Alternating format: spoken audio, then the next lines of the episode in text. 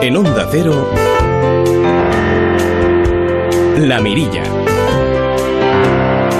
Raquel Sánchez.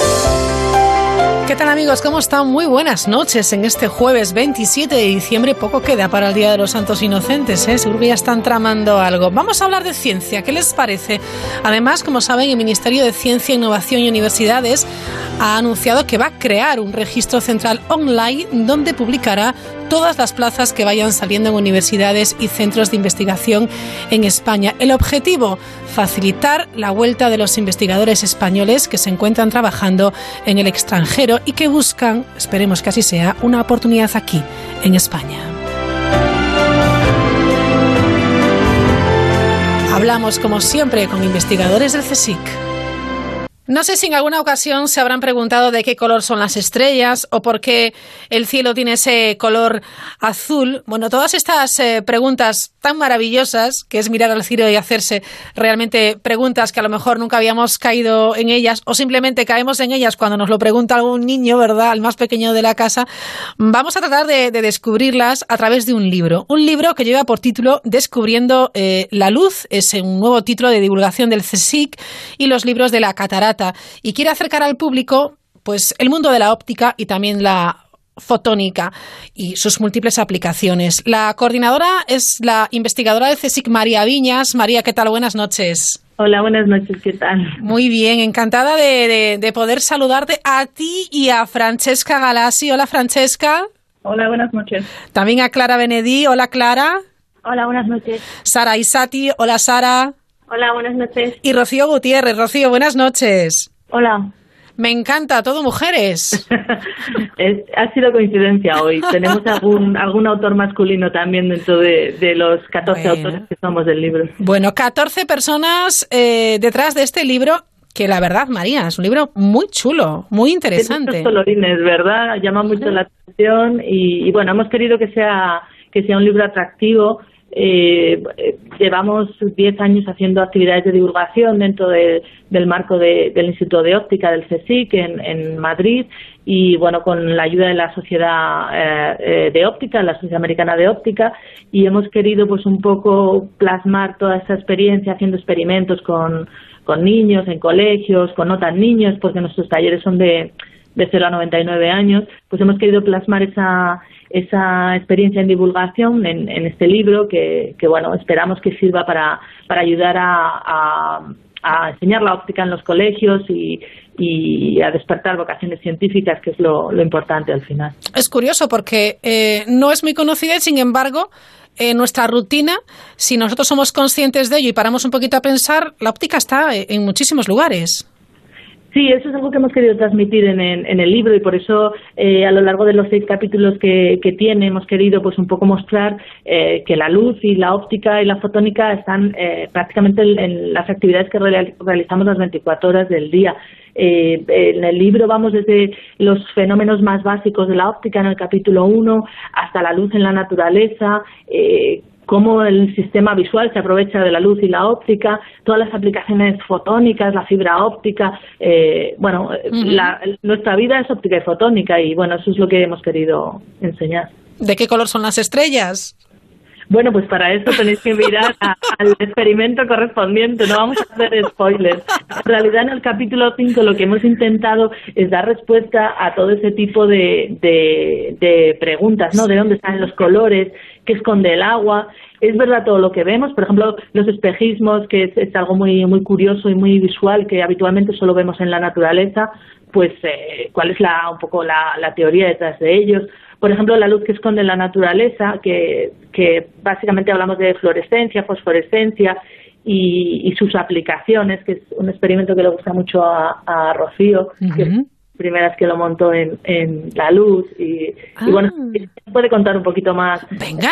Detalles de fluorescencia, qué es lo que hacemos y eso. Venga, Rocío Gutiérrez, explícanos un poquito y, y explícanos también cómo después en esas eh, actividades o talleres que realizáis, cuál es la respuesta que recibís por parte pues de los niños y a veces no tan niños. Pues sí, el taller de fluorescencia, que en el, en el libro es el experimento de la luz que esconde la naturaleza, en él vemos cómo, eh, por ejemplo, cuando en un supermercado ponen el billete que lo iluminan para ver si es de, Ah, verdad o no, sí. pues porque hacen eso. También, eh, bueno, los más mayores que tomamos gin tonics, que ahora está tan de moda, pues porque brillan cuando, cuando estamos en la discoteca Sí. este las medusas también y pues este experimento como es tan llamativo porque con la luz blanca se ve una cosa y al, ilumi- al iluminar ese material con luz ultravioleta se ve otra cosa pues es a los niños les llama mucho la atención y siempre oímos ¡guau! ¡Uh! Ya imagino que debe de ser una fiesta, porque al final eh, es bastante mágico todo, ¿no? Sí. Bueno, llama la atención a los niños y a los no tan niños. Hombre. Por ejemplo, este es un taller que llevamos también eh, por toda España porque colaboramos en un programa del CSIC que se llama eh, Ciudad Ciencia, que organiza cultura científica del Sí. CSIC y vamos a, a ciudades eh, pues no tan grandes, eh, ciudades eh, un poquito pequeñitas que quizás no tienen acceso, no tienen un museo de ciencias naturales como en Madrid o ese tipo de cosas. Y entonces hacemos eh, talleres en colegios eh, para chavales pues eh, de secundaria, de primaria y tal, pero luego hacemos jornadas de puertas abiertas. Los mismos talleres se explican a niños de 8 años y a sus abuelos de 65 que van con ellos por la tarde a ver el taller y la gente alucina porque son cosas en las que habitualmente no piensas, Claro. pero pero cuando apagamos las luces y se hace la luz, pues ahí eh, la- Ah. la, verdad es que eh, les gusta mucho, la verdad, y, y esperamos que, que aprendan también mucho, que es lo Claro. es- Es que simplemente con que consigáis despertar la curiosidad, a mí me parece ya un trabajo conseguido, ¿eh? Sí, eh, esto es, eh, yo creo que sí que sí que es bastante interesante. Por ejemplo, tenemos un experimento que es sobre que va de hacer objetos invisibles. Que si Mm. queréis puede contar Francesca un poquito de qué va el experimento o, por ejemplo, eh, cómo funcionan las fibras ópticas, que también es muy interesante y ella es la experta en, en este en este. Pues venga, vamos a poner a la mirilla un poco de acento italiano, Francesca. Bueno, yo os cuento uno de mis experimentos favoritos, que Sí. es la, la réplica de un experimento muy antiguo del siglo XVIII, eh, XIX, el experimento de Tyndall con Ladon. Y nos hace ver cómo funciona una fibra óptica. Ajá. Eh, nosotros, pues, fibra óptica lo, aso- lo asociamos con, eh, con Internet, que nos llega a casa, y efectivamente el mayor utilizo de la fibra óptica hoy en día es para eh, cables de telecomunicaciones. Eh, pero podremos replicar uno en casa con eh, pues un contenedor eh, transparente, lo rellenamos de agua, le hacemos un pequeño agujeri- agujerito de manera que salga un chorro de agua pequeñito y Ujú. aplicando un puntero láser a este agujero y se sale el chorro de agua, pues vamos a ver que la luz ya no viaja en línea recta como debería, la luz del láser, sino que sigue el chorro de agua. Eso se ve muchas veces en pues en las fuentes eh, si están iluminadas por la noche y están iluminadas de manera que, que siga este efecto, un poco, un poco también se puede ver. Estoy Y- fascinada, ¿eh? Pues esto no es nada, esto Eso solo un no es adelanto. nada, pero efectivamente es, pues podemos ver cómo la luz se queda eh, pues confinada en un, en un en un tubo. En este caso es el agua, no es el tubo. Claro. Bueno, me, me parece, me parece una chulada. Eh, es difícil a veces mantener la conversación porque hay un poco de retardo, pero vamos a, a continuar porque me parece una, bueno, una maravilla. Eh, continuamos con más experimentos, eh, María, porque ya veo que el, el libro lo habéis estructurado eh, por capítulos y también eh, temas y, y- y experimentos. Y cada una de vosotras, o de vosotros, porque sois 14, os habéis dedicado a uno de ellos, ¿no? Mm, Bueno, eh, Más o esa menos. es la- esa es la, la idea clásica en este tipo de libros, pero nosotros somos un poco un poco más eh, modernos y entonces todos hemos colaborado en todos los artículos, en todos los capítulos, porque en realidad aunque tenemos eh, formación eh, muy diferente, hay físicos, ópticos, ingenieros, eh, bueno, pues al final la óptica es un tema común para nosotros. Por ejemplo, eh, el capítulo 1 y el 5, que son qué es la luz y la luz en la naturaleza, ahí hablamos de conceptos muy ah, pues más eh, básicos y teóricos sobre las propiedades de la luz, pero por ejemplo en el capítulo 2 de fuentes y detectores de luz, pues eh, hablamos de cómo utilizar eh, la luz como un sensor o como un detector. Y por ejemplo, un capítulo que es de mis favoritos es el tercero, que es de instrumentos ópticos. Ujú. En- sobre pues eh, nuestros instrumentos básicos, ¿no? La cámara de fotos, los telescopios, los microscopios. Entonces, por ejemplo, Clara, eh, que es una experta en montar telescopios y, y, microscopios, nos puede nos puede contar un poco más sobre uno de nuestros experimentos más divertidos, que es cómo fabricar tus propias lentes en, en, en tu casa, que parece que una lente es algo complicado de obtener, pero en realidad eh, lo podemos conseguir muy, muy fácilmente. Bueno, pues Clara Benedí, cuéntanos, danos las claves, pero tampoco hagas spoiler, como decía antes María Viñas, porque habrá que leerse el libro. ¿eh? Cuéntanos un poco eh, de qué manera también eh, podemos nosotros en nuestras casas despertar esa curiosidad en los más pequeños y no tan pequeños, que a veces los adolescentes y un poquito mayores también nos aletargamos un poco. Ese era uno de los retos que nos planteamos al principio al escribir el libro, porque nosotros tenemos acceso a muchos materiales, pero claro, queríamos que fuera una cosa que todo el mundo pudiera hacer en sus casas con materiales baratos de fabricación fácil. Entonces, claro, muchos de los experimentos necesitamos lentes, así que se nos ocurrió eh, cómo podemos fabricar lentes en casa, pues con gelatina. Así que simplemente utilizando gelatina transparente y recortándola como si fuera una lente convergente o divergente, podemos conseguir que, que la luz que, que, atraviesan estas lentes se, se junte o se separe según, según el tipo de lente que sea. Yo creo que es un experimento muy chulo porque es muy fácil de hacer y luego estas lentes que, que fabricas las puedes utilizar para, para otros experimentos de libro en el que también tienes que utilizar lentes. Ay, claro, por, por ejemplo, todos los experimentos del libro que nos puede contar Sara es cómo utilizamos esas lentes que hemos fabricado con gelatina para mostrar cómo funciona el sistema visual humano, porque el ojo básicamente es un sistema óptico que muchas veces se compara, o, o la comparación más directa es con una cámara fotográfica. Eh, sin embargo, esto que, que, parece que es cultura general todo el mundo sabe, eh, cuando le preguntas a la gente, bueno, pero ¿cómo funciona tu ojo? ¿Qué hay dentro de tu ojo? Porque vemos, eh, es cierto que la imagen en la retina está invertida, eh, ¿por qué es eso? Pues la gente no, no lo tiene muy claro. Entonces tenemos un experimento muy bonito eh, eh, en el que contamos eh, cómo es la óptica del ojo, eh, bueno, miopía, hipermetropía. Entonces ahora nos puede contar, si queréis, eh, cómo utilizamos las lentes de gelatina de Clara para, para contar el ojo. Esto es un trabajo en equipo, sí señor. Estamos con la gelatina y Clara y ahora vamos a, a, a ver qué hacemos con esta gelatina. Sara y Sati, cuéntanos, por favor. Pues como ha dicho María, el sistema, el ojo no deja de ser un sistema óptico y está formado como en una cámara fotográfica por una apertura, que es la pupila, luego el diafragma, que es nuestra nuestro iris, que cambia de tamaño, y lo que es en la cámara fotográfica, una cámara fotográfica que tiene la CCD, donde grabamos toda la información, pues es nuestro ojo es la retina. Entonces, nuestro ojo, no todos los ojos son perfectos, sino que tienen, por así decirlo, defectos, lo que llamamos como ametropías. Y entre ellas podemos diferenciar miopes, personas que, que su ojo, su imagen no enfoca, su ojo es más pequeño de lo normal, no, miopes, que su ojo es más grande de lo normal, entonces enfoca antes de la retina, o hipermétropes, que su ojo es más pequeño de lo normal, entonces la imagen enfoca detrás de la retina. Mm. Entonces con la luz puedes ver dónde enfoca la luz, dónde está el punto de luz más enfocado.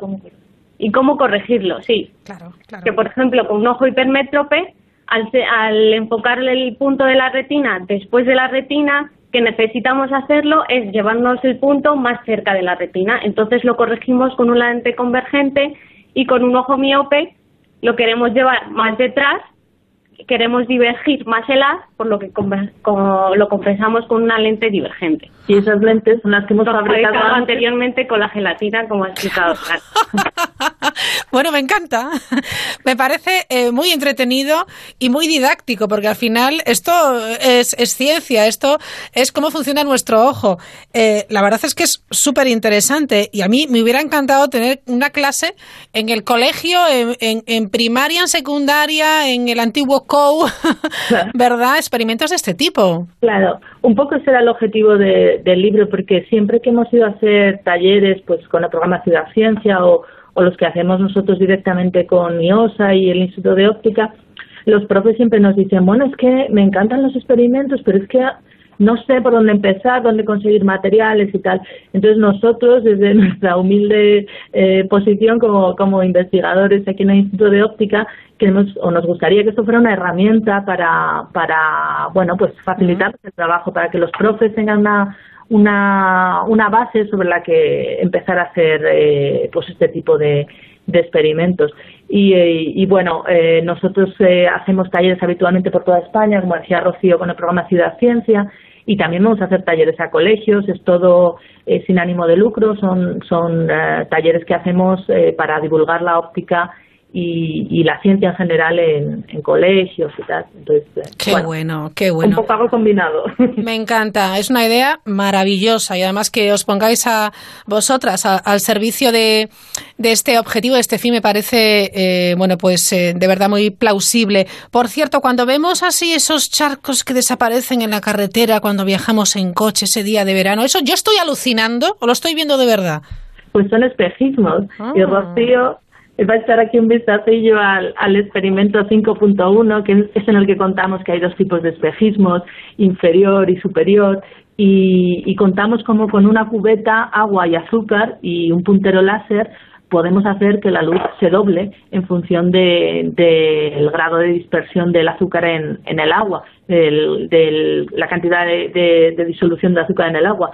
Y esto que parece muy complicado y que, que por ejemplo, esta imagen tan famosa de, de un barco que se ve patas ah. arriba en mitad del océano y que es un clásico ejemplo de espejismo, pues cómo podemos hacerlo en casa con, con elementos muy, muy sencillos. Es un, es un experimento, la verdad, muy chulo que, que ya os digo, es el 5.1 del libro, así que... Qué bien, qué bien, pues nada. Este experimento nos trajo quebraderos de cabeza para poder hacer un espejismo en casa, pero al final ha quedado muy sencillo y es muy fácil de hacer. Bueno, bueno. Esto es algo que, que sí que queremos contar a, los oyentes, es que nosotros hemos hecho todos los experimentos partiendo de cero, generando todos los materiales y viendo si era plausible o no. Porque si miráis el libro hay un semáforo arriba que indica el, el grado de dificultad y el tiempo que vas a tardar en hacerlo. Porque algo que veíamos en los libros de divulgación es que siempre te ponen la foto bonita de cuando está acabado el experimento pero no sabes muy bien, pues no siempre pasa. Claro, no siempre llegas a ese resultado. Eh, por ejemplo, eh, para hacer un telescopio con un tubo de, de cartón de, del rollo de papel de cocina y dos lentes, pues hay que hay que probar varias veces porque al principio no se ve muy nítido y ese tipo de cosas. Entonces eh, es parte del juego, hay que experimentar. Claro, esto es como hacer una receta de un chef. O sea, tú ves la foto y te parece maravillosa porque es maravillosa, pero luego, oye, tiene su dificultad según qué, ¿no? Sí. O sea, claro, pues está bien, está bien, porque también vamos a, a, a ponernos en la piel de un mago que nos engaña muchas veces, ¿verdad? Con esos espejismos, esos juegos de luces, esas apariciones o desapariciones y todo es muy, muy atractivo, ¿eh?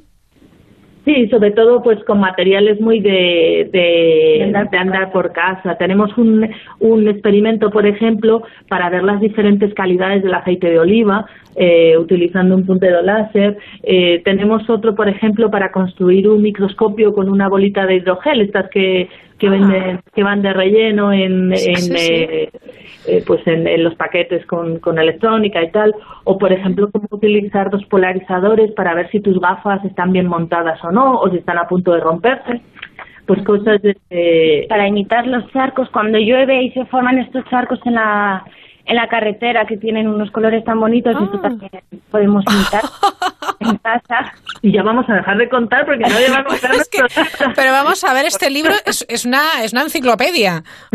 bueno, no tanto, pero sí que tiene casi 60 experimentos. ¡Qué bueno! Eh, con diferentes grados de dificultad y, uh -huh. y bueno, intentado que, que, cubra gran variedad de temas relacionados con la óptica y que sobre todo se asemeje también mucho al currículum docente de, de secundaria para que sirva un poco a los a los profes eh, pues en su trabajo diario. Claro, porque aquí fíjate, yo creo que los chavales, los alumnos tienen que divertirse, pero los profesores también.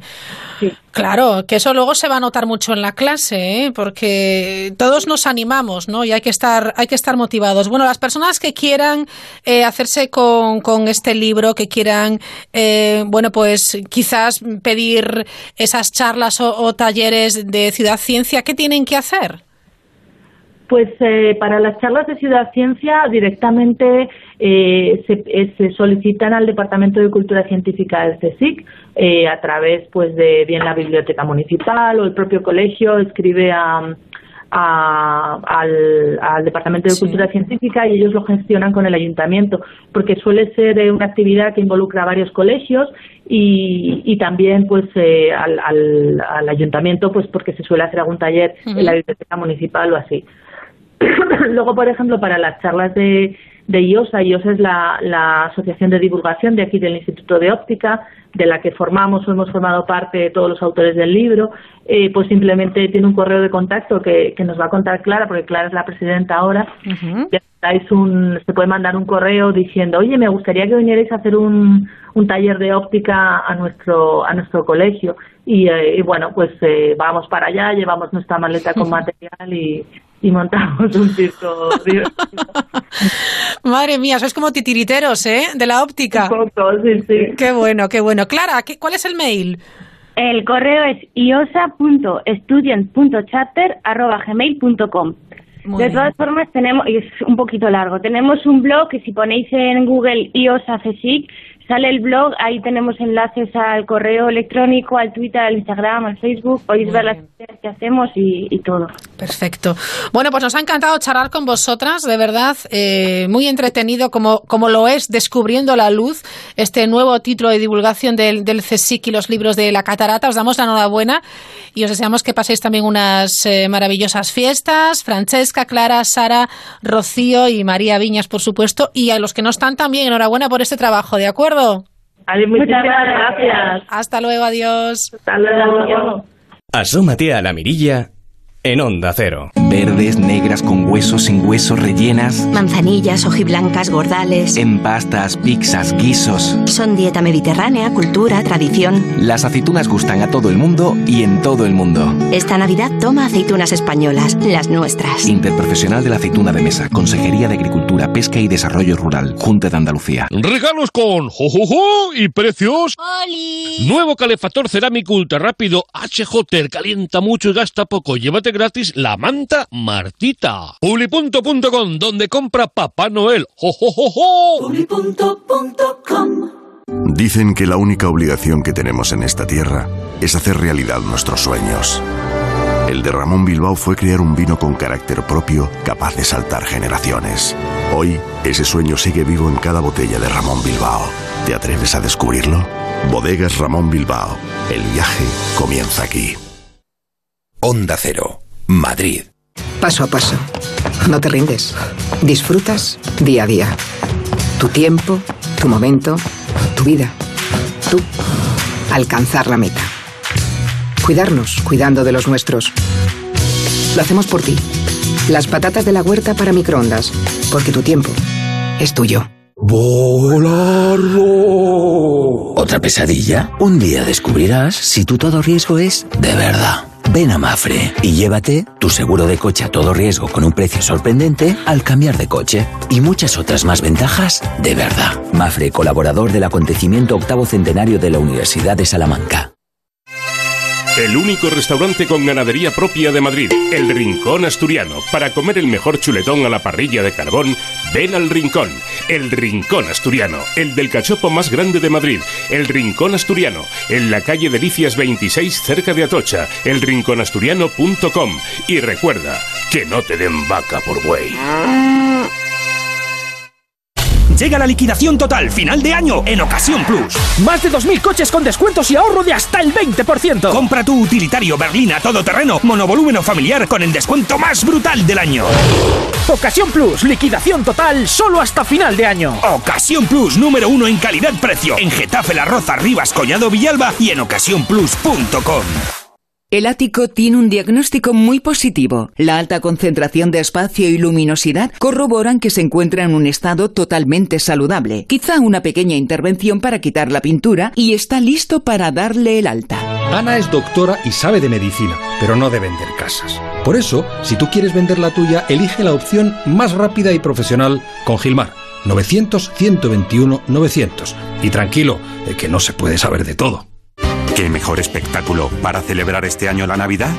Ven a 33 el musical y disfruta de un musical lleno de emociones. Compra ya tus entradas para ver al mayor influencer de todos los tiempos en 33elmusical.es.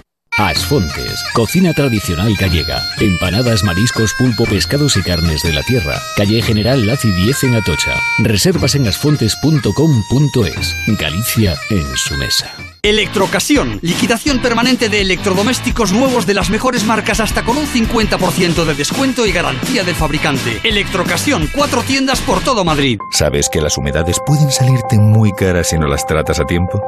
Ahorra tiempo y dinero llamando a Murprotec y elimínalas de raíz. Pide tu diagnóstico gratuito, personalizado sin compromiso y con una garantía de hasta 30 años. Contacta en el 930 1130 o en murprotec.es. Para tu tranquilidad, Murprotec. Garantía de calidad. Oye, Lourdes, ¿tú tienes alarma? Sí, la de Securitas Direct. ¿Y qué tal? Es que queremos ponernos una alarma en casa antes de irnos de vacaciones. Ah, yo estoy muy contenta. Te quitas de un montón de problemas. Además, que también nos la pusimos antes de irnos de vacaciones y te vas tranquila. Protege lo que más importa con Securitas Direct, la compañía que protege tu hogar los 365 días del año. Llama ahora al 945 45 45 o calcula online en securitasdirect.es. Recuerda 945 45 45. No te puedes perder el concierto de Año Nuevo de Tu Cara Me Suena. Mejor no podías empezar. Con grandes actuaciones e invitados de lujo. Silvia Abril, Raúl Pérez, Marta Torné, India Martínez y Pablo Alborán. Tu cara me suena concierto de Año Nuevo. El 1 de enero a las 10 de la noche en Antena 3.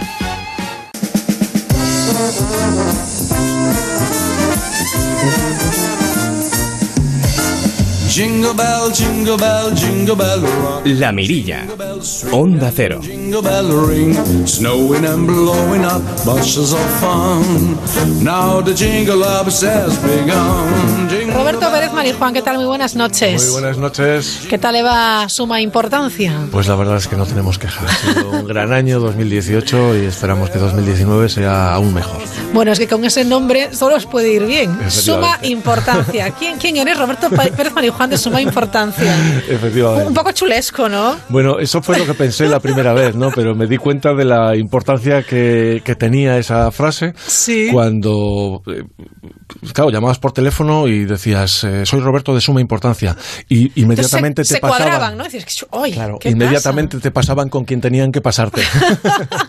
Lo importante que es eh, la comunicación, elegir una buena frase, un buen eslogan, eso es eh, eso es básico para, Sí, para de- una empresa, ¿eh? para un proyecto. Para una empresa y para cualquiera. De hecho, ahora mismo la comunicación cobra más importancia que nunca. Sí, es en verdad. un momento en el que estamos rodeados de tantas, de tanta información, Ujú. El tener mucha información no significa comunicar, no significa que la gente se entere, no significa que la gente perciba lo que hay detrás de, Estoy de acuerdo. una empresa o de un negocio. Estoy de acuerdo. Hablamos de negocios, que ayer empezabas eh, efectivamente dándonos unas claves, unas pinceladas de los cambios de paradigma que, que se están produciendo y que están provocando nuevos modelos de negocio. Y como queremos sacar el máximo partido al próximo año y, y sobre todo con esas personas que tienen en mente eh, pues algún proyecto, que les animamos por supuesto a que, a que lo intenten siempre, ¿qué hay que tener en cuenta? ¿A qué nos enfrentamos? Pues fíjate que ayer hablábamos efectivamente del, del cambio de paradigma, ¿no? De cómo estas ideas que, que habían construido nuestro, nuestro mundo, Sí. nuestro, nuestro presente, han ido cambiando. Y han ido cambiando además con una velocidad tal que muchas veces no hemos tenido ni siquiera tiempo de adaptarnos. Y, y para empezar Mm. fuerte, ¿no? Pues fíjate, te voy a, a- a decir aquí algo sobre lo que muchas veces no reflexionamos. Muy bien. La compañía de taxis más grande del mundo no tiene taxis. ¿Cuál es? ¿Pero qué me estás contando? Uber. Claro. Es la compañía más grande de taxis del mundo no y no tiene no. ni un solo taxi. Sí. El mayor proveedor de alojamientos no tiene ni un solo inmueble. es Airbnb. Claro. El comercio tanto mayorista como minorista más grande del mundo, no tiene stock. Y se llama Alibaba. Qué cambio tan brutal. Tan grande, fíjate, el, el propietario de contenidos mayor del mundo no crea contenidos, es Facebook. Y los contenidos se los creamos nosotros, los propios usuarios. Y el proveedor de música más famoso del mundo no vende discos. Claro. Y se llama Spotify. Spotify. Entonces, venimos de un mundo en el que el paradigma era, si tú quieres vender algo, tú tienes que tenerlo. Y estamos ahora mismo instalándonos en un nuevo paradigma Ahora no. en el que no es necesario tener cosas para poder hacer negocio, Ajá. para poder venderlas. Venimos de un mundo en el que el formato era empresas que producían, o bien productos o bien servicios, empresas que para llegar a sus públicos tenían que buscar mayoristas, a veces eran mayoristas nacionales o a veces eran mayoristas incluso internacionales. Sí.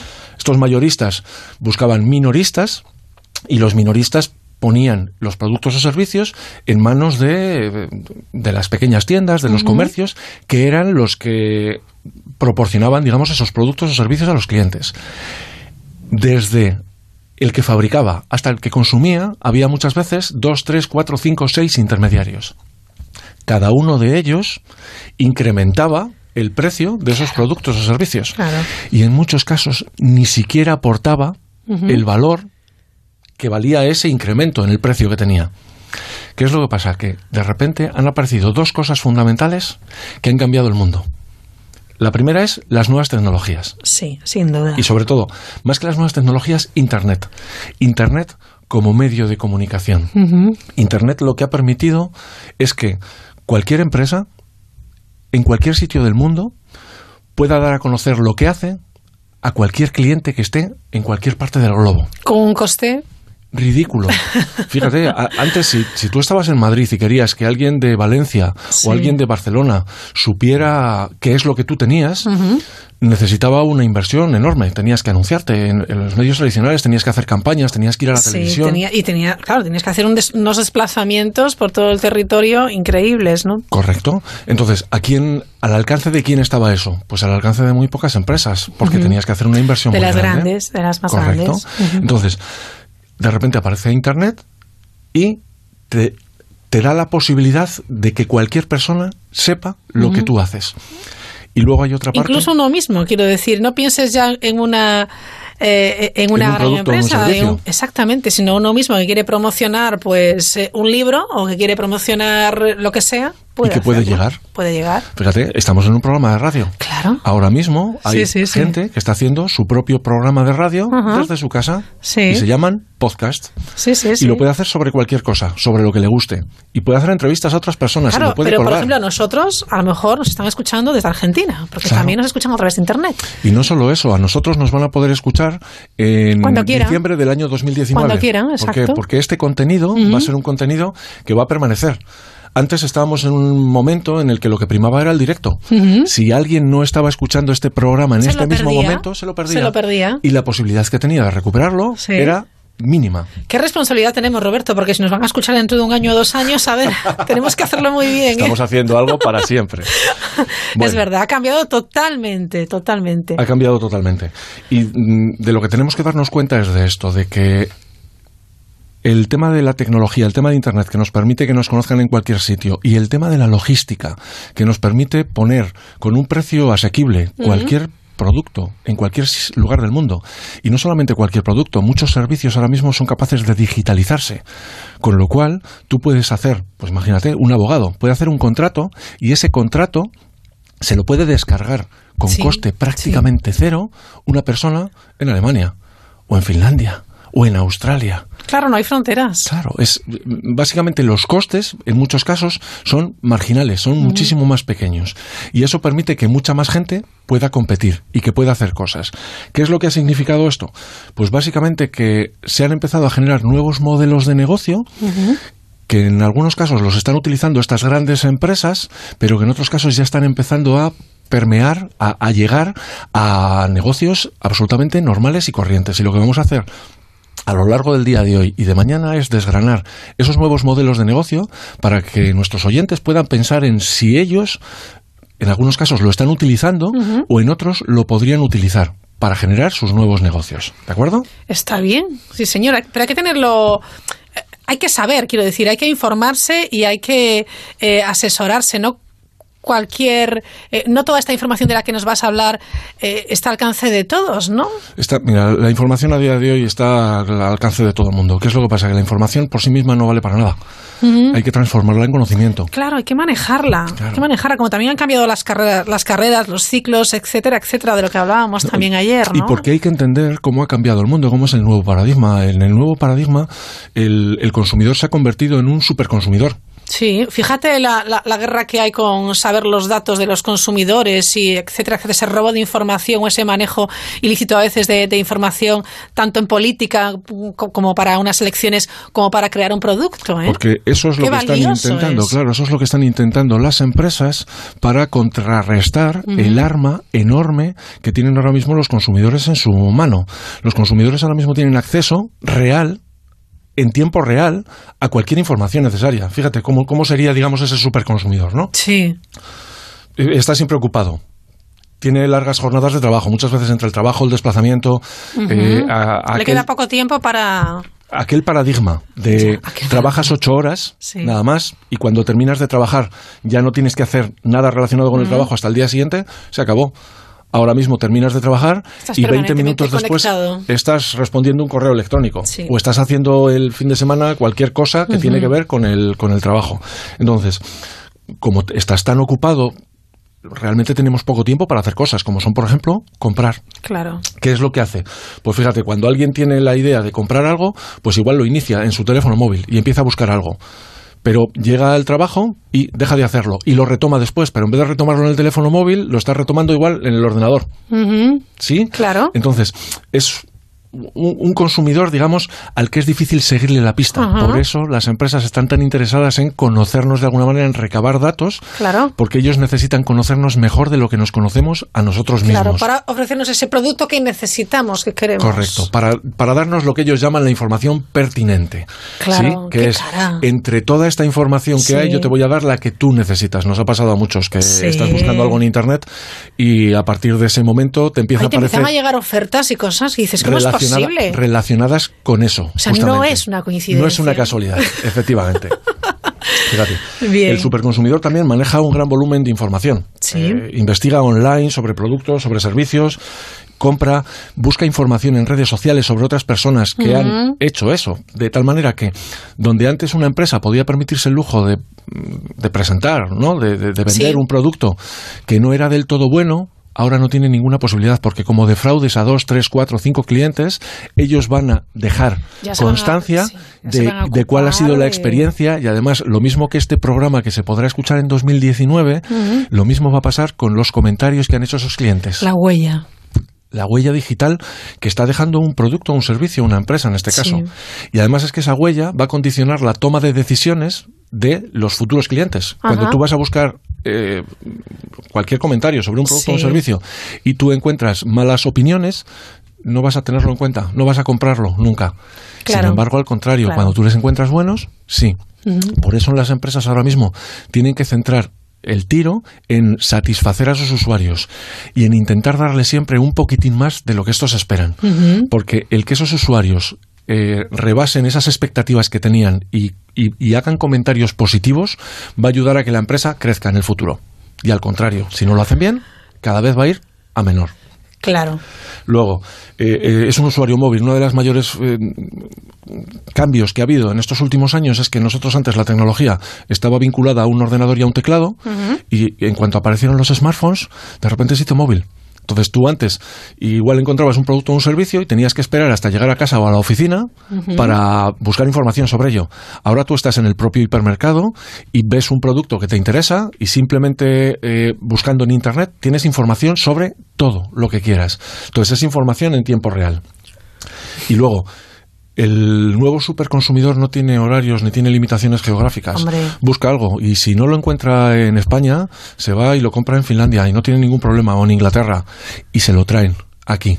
Entonces, donde antes el paradigma era la gente compra las cosas en su área de influencia, a su alrededor, ahora no con un problema añadido que están sufriendo mucho los pequeños comercios. Los comercios locales que tanto creemos, esos comercios de barrio. Claro, los pequeños comercios que vendían Sí. el comercio de proximidad. Sí. ¿Vale? Que hay más de proximidad que poder hacer en pijama un pedido y que alguien te lo traiga a la puerta de casa.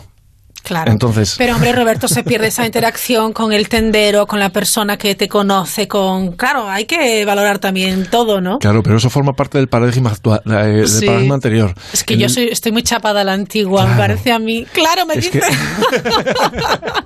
Es que en el paradigma anterior, la persona Sí. que nos atendía sabía mucho más del producto o del servicio que ofrecía que nosotros como usuarios. Sí. Y ahora es al revés. Ahora muchas veces quien va a comprar algo sabe más sobre ese producto o ese eh, Mm. servicio que la persona que tenemos enfrente.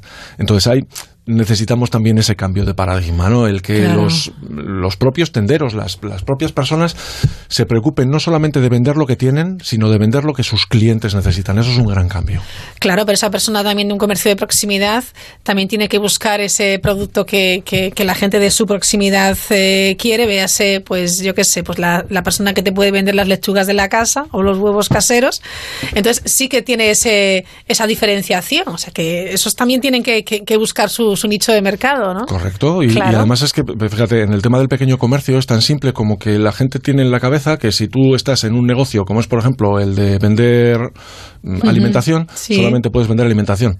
Y no es verdad. Y no es verdad. O sea, no es verdad. un, ahora mismo un, un tendero de toda la vida, ¿no? Es una palabra además preciosa. Lo que tiene que ver es qué tipo de gente pasa por delante Claro, de su casa. claro. Por delante. Tiene que Y ver observar y ver. y- qué y ver. cosas podría comprar, podría necesitar esas personas Ajá. y adaptar. Ya no se trata de yo esto es lo que tengo y espero a que la gente que necesite lo que yo tengo Sí. entre en mi tienda, sino a yo voy a pensar en qué es lo que necesita la gente que pasa por delante y en algunos casos qué es lo que necesita en función de la época del año.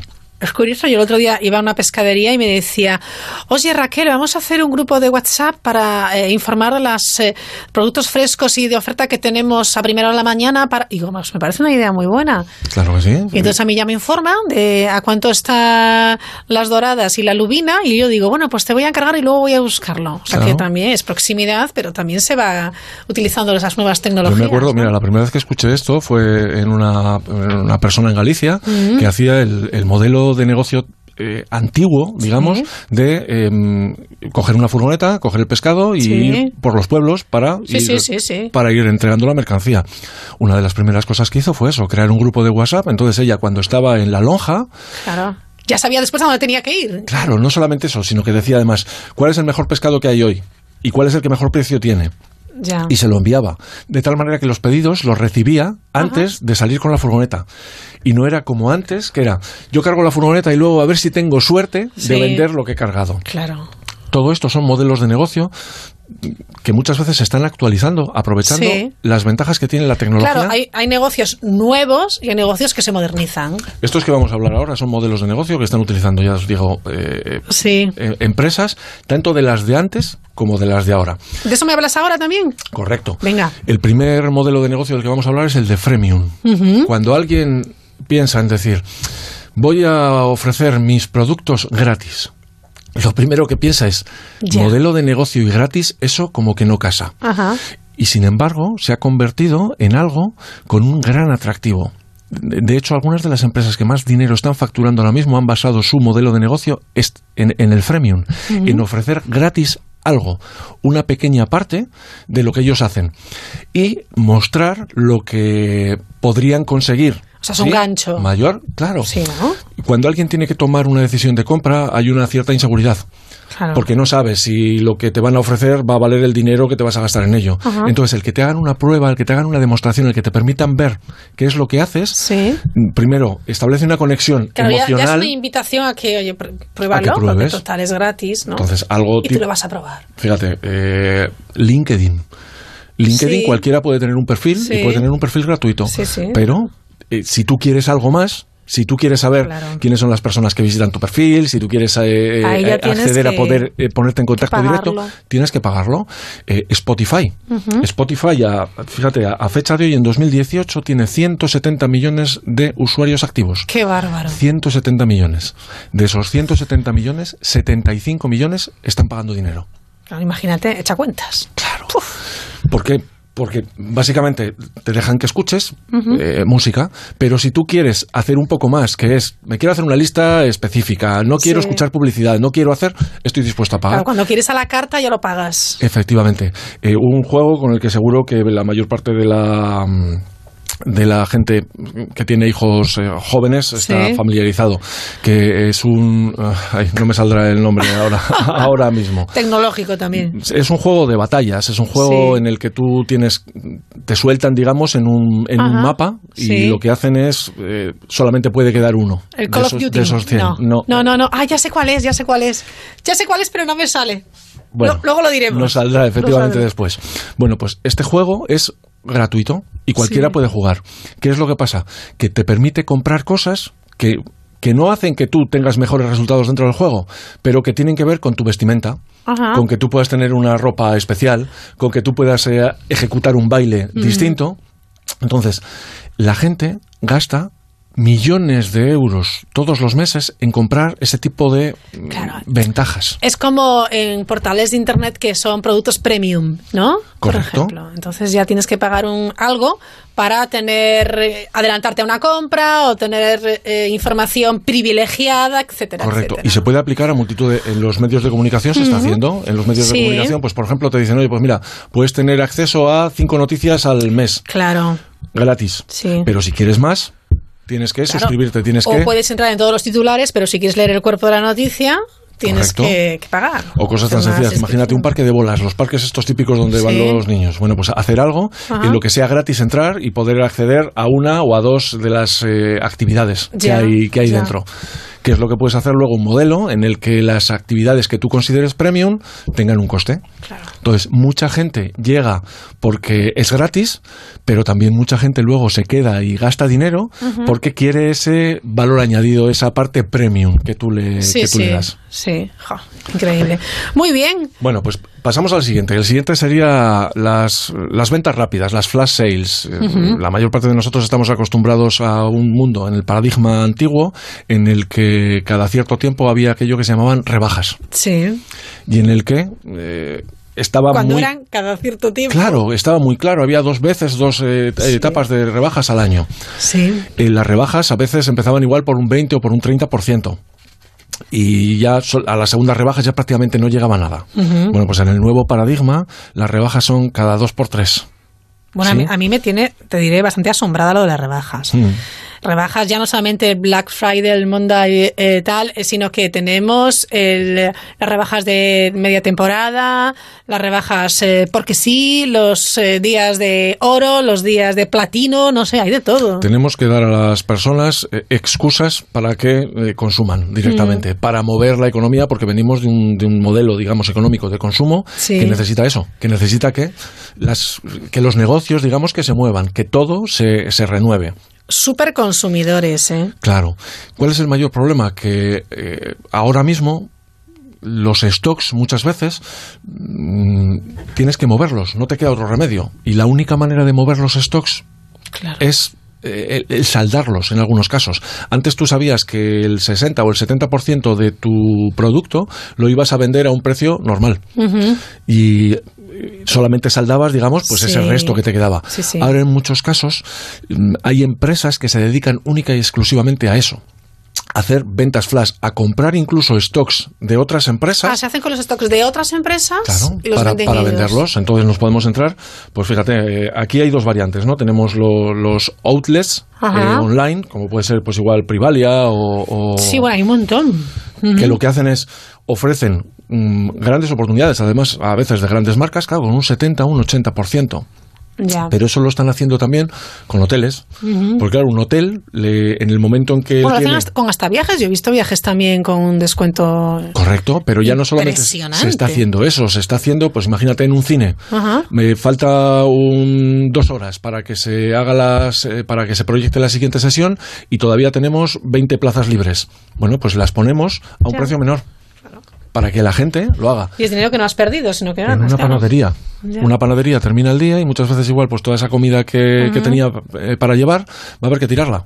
Ya. Bueno, pues en vez de hacer eso, lo saldas.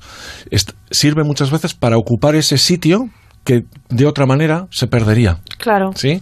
Y luego está el couponing, que es, pues fíjate, como, como eh, pues fíjate, Groupon o Les Bonus, básicamente empresas que lo que quieren hacer es atraer a nuevo público y que lo que hacen es emitir cupones para que tú puedas aprovechar una oferta muy ventajosa que te va a permitir, claro, ir a la tienda típico, pues no sé, un centro de estética que dice, pues manicuras a un euro. Centro de estética, restaurantes, eh, talleres de, de coche que he visto yo también, hay de todo. De todo. Cursos para hacer yoga, para Efectivamente. lo que quieras. Es una manera en la que tú puedes atraer a nuevo público. Mm. Luego tendrás que saber fidelizarlo, porque claro, Claro, esa es también la otra aquí parte. ese superconsumidor también no es tonto, para nada. Entonces hay muchos superconsumidores de estos que aprovechan ese tipo de ofertas. Entonces reciben un montón de, de- Pero selecciona. de- y no van a volver nunca. Y no van a volver o sea, nunca. nadie va a vol- te va a ir el día que le hagas la manicura a un euro, pero el día que tengas la manicura a 10 euros no va a volver. Te va a decir, perdóname, pero ya voy a buscar a otro que me la haga por un euro. Correcto.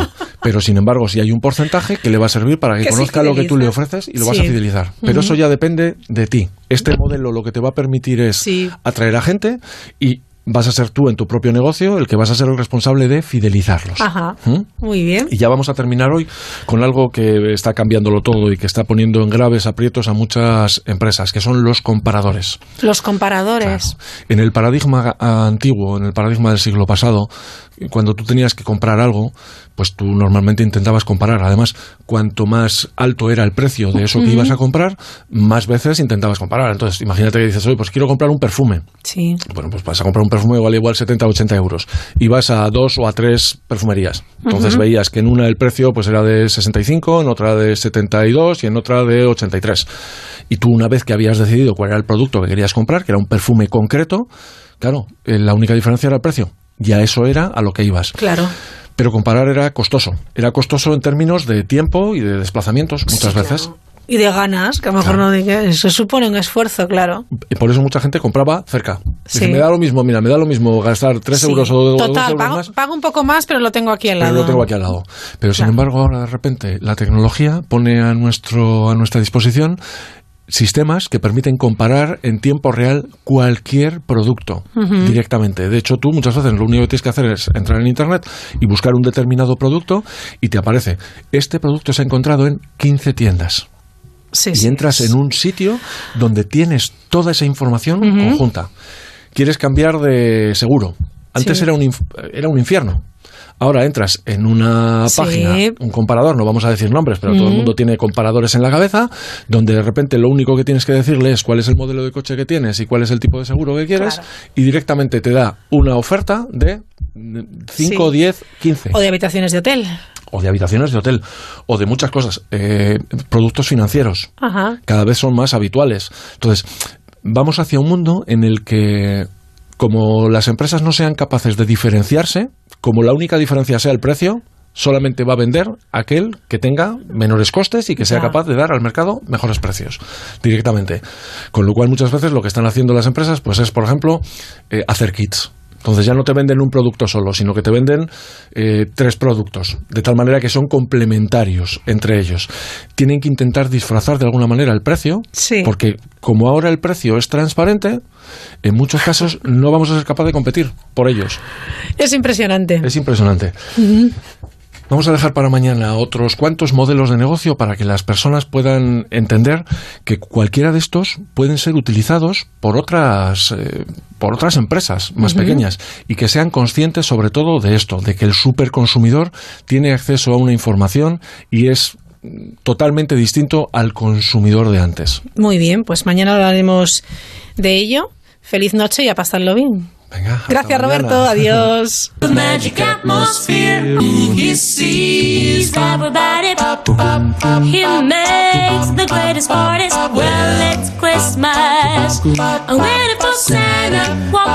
Pues así llegamos a las noticias de las 10, las 9 en Canarias. En 5 minutos, minuto arriba, minuto abajo, volvemos.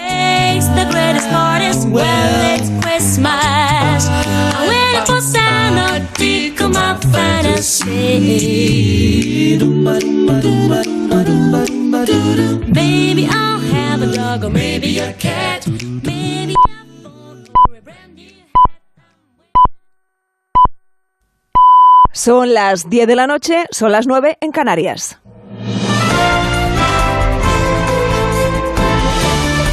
Noticias en Onda Cero.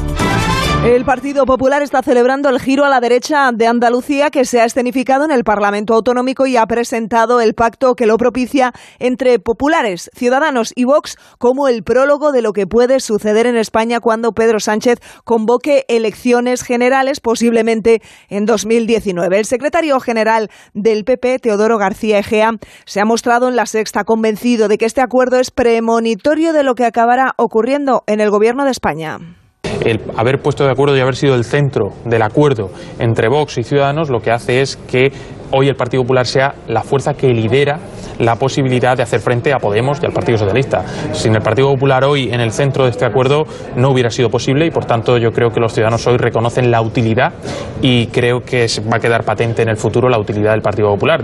Mientras tanto, el líder en Andalucía de Ciudadanos, Juan Marín, se empeña en que se visualice que marca distancias con Vox y que la formación naranja solo tiene un acuerdo con el PP. Susana Díaz será la primera candidata socialista que se quede en la bancada de la oposición después de 36 años de ejecutivos del PSOE. Ella afirma que ahí estará para que todos los andaluces que han hecho del PSOE la lista más votada se sientan orgullosos del partido que hay un partido dispuesto a seguir defendiendo nuestra autonomía, nuestro 28 de febrero, la igualdad de los andaluces y que ningún pacto de vergüenza con la extrema derecha va a hacer que los andaluces renuncien a lo que consiguieron dignamente aquel 28 de febrero.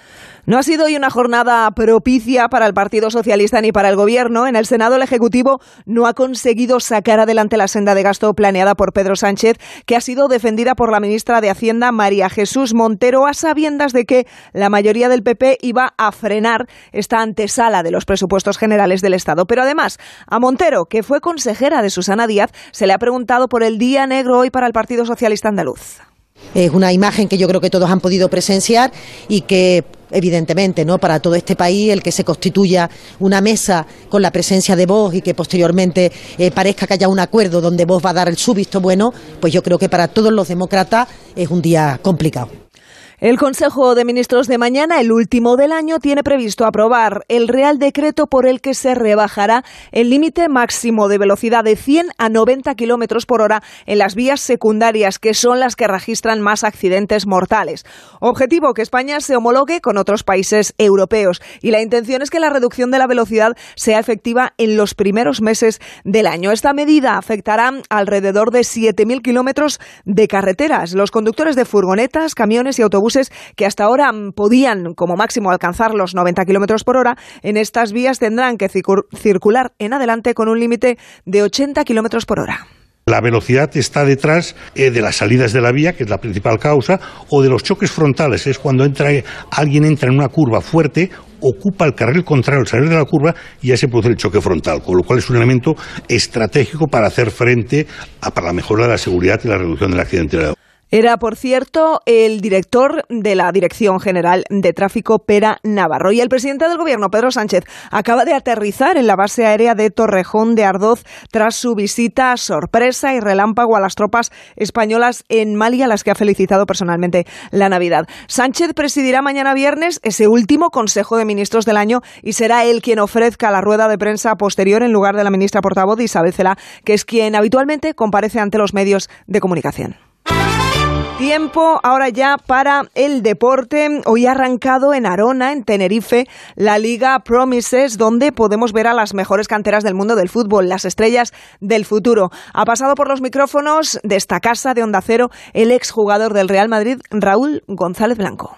Bueno, yo creo que es una gran experiencia, ¿no? Eh, es un torneo con mucha, con mucha calidad, con grandes equipos y bueno, lo importante para ellos es que, que vayan, eh, que vayan aprendiendo. Esto es una formación, es un aprendizaje y torneos como esto, pues bueno, les ayuda a competir, a, bueno, a vivir lo que, lo que es un torneo, con alegrías y con, y con tristezas para, para muchos de ellos, pero seguro que bueno, que todos van a dar su, su mejor versión, ¿no? Intentarán dar el máximo y bueno, lo más importante es que, que disfruten de este, de este torneo.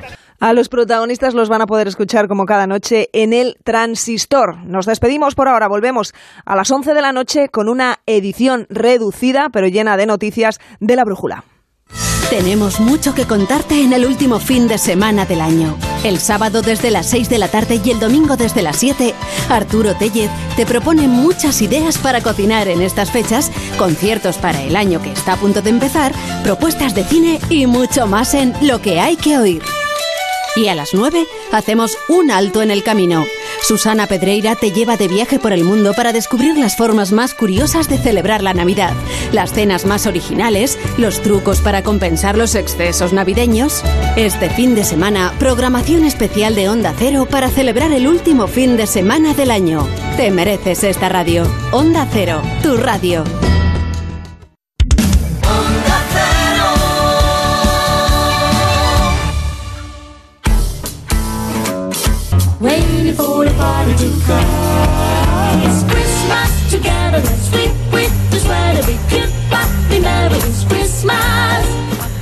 Y le vamos a dar, eh, bueno, también las buenas noches a un colaborador de La Mirilla en este segundo tramo. Es Santi Romero, que de vez en cuando picotea y se asoma a la mirilla con su columna movediza.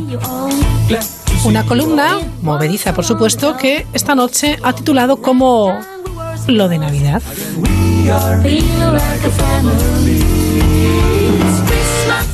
Qué gran época del año la Navidad. Todo el mundo se entrega a una orgía sin fin de buenos deseos. Con las nuevas tecnologías y las redes sociales, el hecho felicitatorio se ha multiplicado, revelando a la bellísima persona que cada uno de nosotros alberga en su interior y que por estas fechas sale a repartir buenos deseos. En mayo de 2015 fui a una ferretería buscando un kit de rodamientos autoengrasados y con capa doble de caucho en las tapas cubrebolas. El tipo me dijo que no los tenía, pero que los podía pedir, y le dejé mi teléfono para que me avisara en cuanto los recibiera. No me avisó nunca, pero cada año me envía un WhatsApp con un vídeo de un oso panda que me felicita la Navidad y me desea lo mejor rodeado de mis seres queridos. Me enternece que me recuerde después de tanto tiempo con la de gente que pasa por esa ferretería. Debe ser buen tipo, un mal ferretero sin duda, pero buen tipo. En el mundo analógico, quien más amable estuvo fue la cajera del supermercado. Me recibió en su caja con una amplia sonrisa y un gorrito de Papá Noel, que aunque le sentaba muy bien, me confesó que lo llevaba por obligación. La encargada es una tirana, dijo. Nada más dejar los productos en la cinta, me deseó felices fiestas y comenzó la alocada carrera entre nosotros por ver si soy capaz de meter todos los productos en las bolsas antes de que ella recite el total y pregunte si efectivo o tarjeta. Siempre gana ella, a pesar de que he mejorado mucho la velocidad de embolsado desde que en la cinta ordeno los productos por capas, los duros como tarros y latas primero y los susceptibles de aplastarse como las patatas fritas después. Por estas fechas, viendo cómo me esfuerzo, ella simula un error de lectura en el código de barras y me regala unos valiosísimos segundos leyendo la etiqueta del producto mientras teclea un número de mil cifras y me mira de reojo para ver qué tal voy. Solo lo hace en la segunda quincena de diciembre y yo sé que me deja ganar porque estamos en Navidad. Gran creativo, sin duda, Santi Romero de Verbe Creative Cruz. Por cierto, a Santi Romero le encanta la tele y sus anuncios y seguimos hablando precisamente de anuncios. Ayer hablábamos de cine en Navidad de Disney y hoy lo hacemos, bueno, pues de esos anuncios que son ya casi, eh, bueno, cotidianos en estas épocas. Nos vamos de nuevo hasta Valencia. Jordi González, ¿qué tal? Muy buenas noches. Hola Raquel, ¿qué tal? Muy buenas noches. Ya estamos preparando todo, absolutamente todo, lo de las cenas con los amigos, Claro. etcétera, etcétera, etcétera, y luego también con la familia para el fin de año y bueno, eh, pero Aquí estamos hablando durante estas navidades precisamente de las navidades, como digo todos los eh, días. Y yo creo que hay un aspecto eh, que ya va intrínseco eh, a la sociedad española en estas navidades. Muchos seguro que recuerdan aquello de en fin de año, la gala del fin de año, el primer anuncio del año, que se decía que era el más caro de todos los que se podían hacer a lo largo de los 365 días. Y estaban en lo cierto. Pero voy a ir más allá. La publicidad eh, se ha convertido en algo yo creo que muy importante también dentro de, de los mensajes que se quieren mandar desde las diferentes empresas en estas fechas tan sumamente señaladas. Y en este año 2018 se han creado, a mi modo de ver, auténticas bellezas. Más allá del anuncio de la lotería de, Navidad, que por cierto me ha parecido muy buena, pero no me ha parecido la mejor. Eh, la mejor, por ejemplo, es la de, para mí, eh, esto, es una, esto es una forma de opinar eh, meramente personal y subjetiva. Aquella de el que se le olvida comprar ese día el décimo y que se lo guarda una vez tocado, en este caso el, el dueño de- del bar, y también el de la señora que cree que le ha tocado el, el gordo de Navidad y que todo el pueblo gallego, en este caso, eh, pues le hace creer que sí que es verdad para que esa señora tenga un momento de felicidad extrema. Pero no vamos a recordar el de este año porque yo creo que está bastante visto. Además, el- la lotería de Navidad ya, ya pasó hace unos eh, cuantos días sin que me dejara ni un santo real. Pero vamos a hablar precisamente de publicidades de Navidad y de este año 2018. Hay uno que también está pasando a ser la banda sonora de mi hija de 5 años. Seguro que muchos piensan y viven lo mismo que yo ahora mismo pienso y vivo, sobre todo en mi casa. Llega la Navidad, un año más, y alguien con su trabajo la va a hacer funcionar. Está aquí, está allá, todo bajo control. Mi padre es un elfo, es un ser especial. Con él todo está a punto, que arranque la Navidad. Creo que mi padre es un elfo. Sí lo es, sí lo es, es un elfo. Mi padre es un elfo. Sí lo es, sí lo es, es un elfo. Creo que mi padre es un elfo. Sí lo es, sí lo es, es un elfo.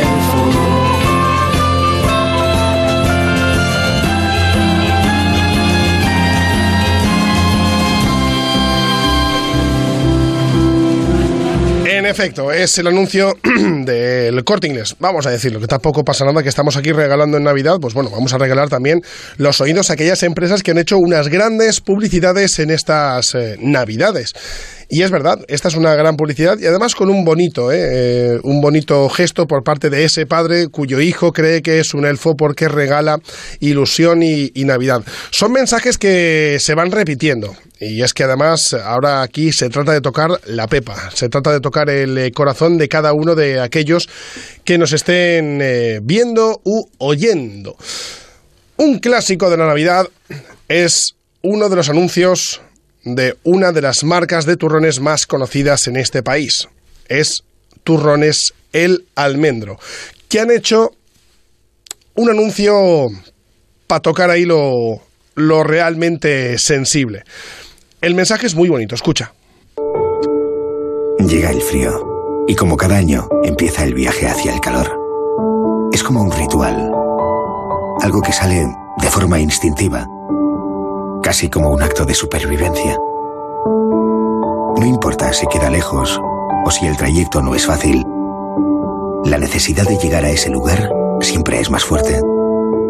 Ese lugar que siempre te acoge, siempre te da calma, compañía, protección.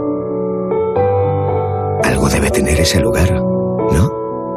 Algo que hace que de todos los lugares que hay en el mundo, solo necesites volver a uno. Ese lugar que hoy es el sitio más cálido de todo el planeta.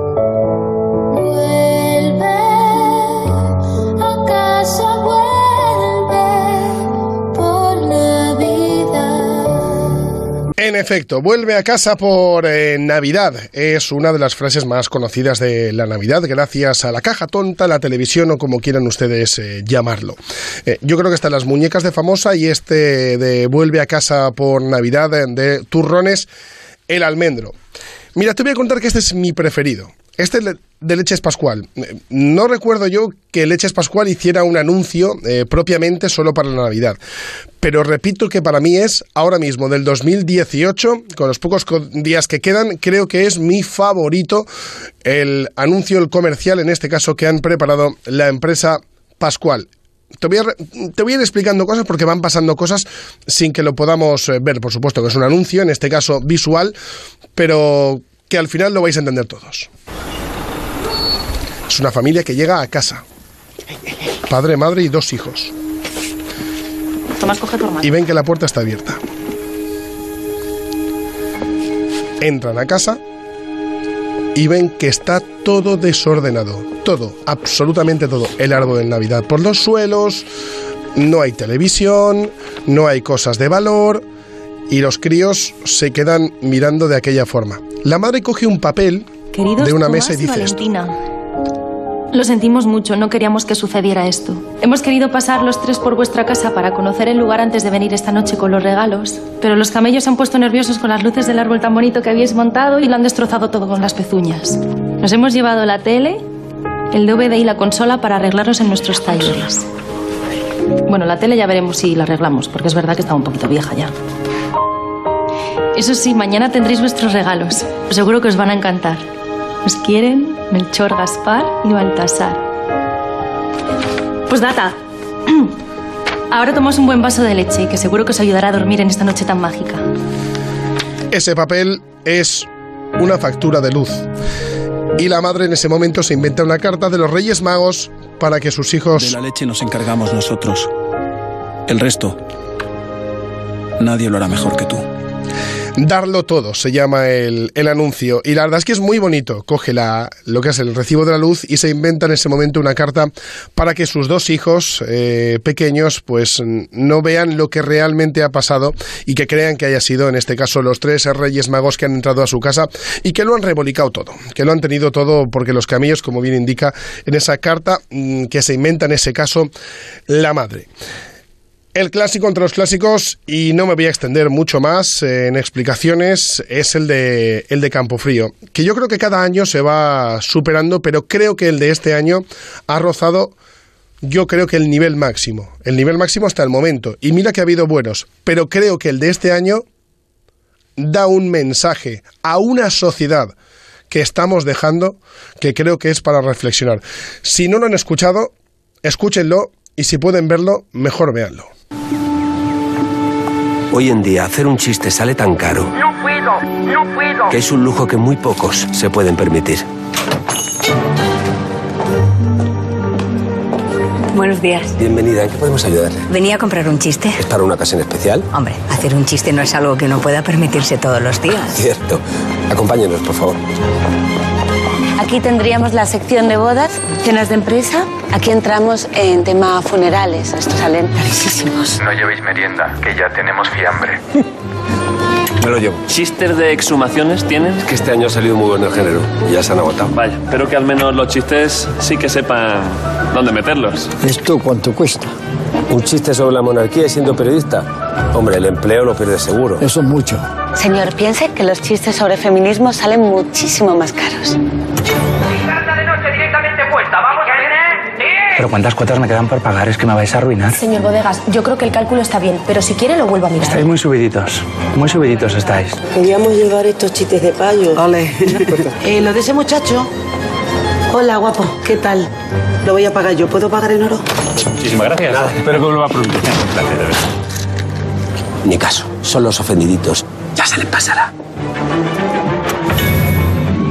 Disculpe, pero este chiste no se puede devolver. Está perfectamente. Lo que pasa es que le ha dado un mal uso. Usted ha querido mandar el meme de este chico también mm, criado al grupo de WhatsApp de amigas salerosas, pero se ha equivocado y le ha enviado amigas salesianas. Es que tenía que haberlo probado antes.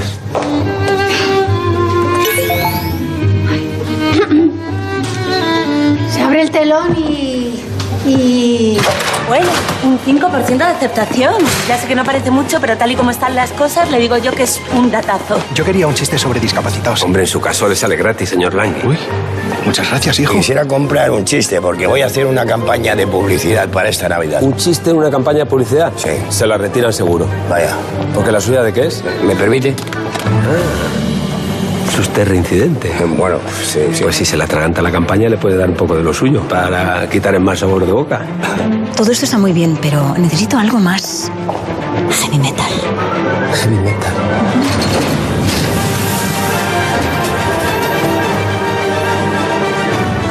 Me encanta.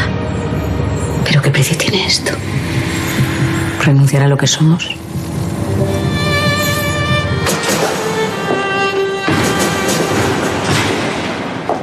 día que esta tienda exista, dejará de ser un chiste. Algo que nos hace tanto bien. No puede ser un lujo. Debe ser un bien de primera necesidad. ¿Saben aquel que dio que eran dos borrachos que estaban en una fiesta y en un momento dado y el mensaje final me parece maravilloso. Es cierto, eh, vivimos una sociedad en la que mm, todo tiene algo de tintes ofensivos para cualquier colectivo. Yo creo que hay que ser un poquito más eh, reflexivo, un poquito más laxo también a la hora de, interpretar diferentes cuestiones, como por ejemplo el, el humor, del que yo soy un fan adscrito para toda la vida.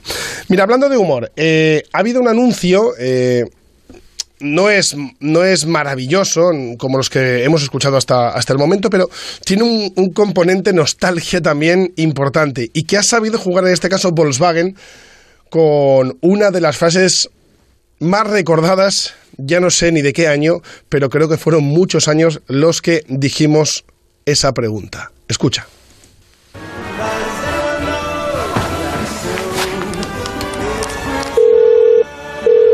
Hola, soy... hola, hola. Edu, Edu, ¿Edu? Edu,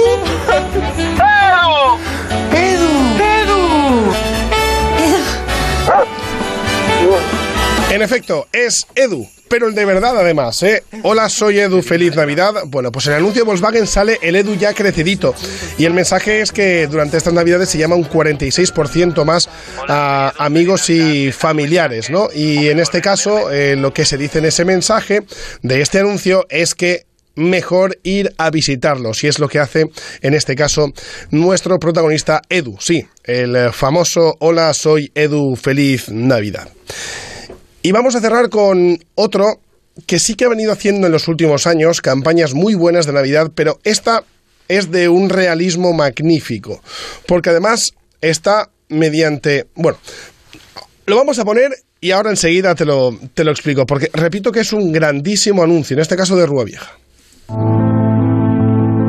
La rutina, eh, los horarios. Ve por distancia. Él está en Barcelona, yo estoy en Madrid. Junta a dos familiares, junta a dos amigos en una sala y les dice cuánto tiempo se ven. Vamos a ver, ¿no? Es una contradicción, no cabe duda. La gente afirma que sus seres queridos son lo más importante, pero la distribución de su tiempo no lo demuestra así. Esto tiene que ver con el modo en que funciona nuestro cerebro. Estamos programados para evitar pensar en el tiempo que nos queda por vivir. Así tenemos la sensación de que siempre tendremos la oportunidad de hacer las cosas que nos hacen felices.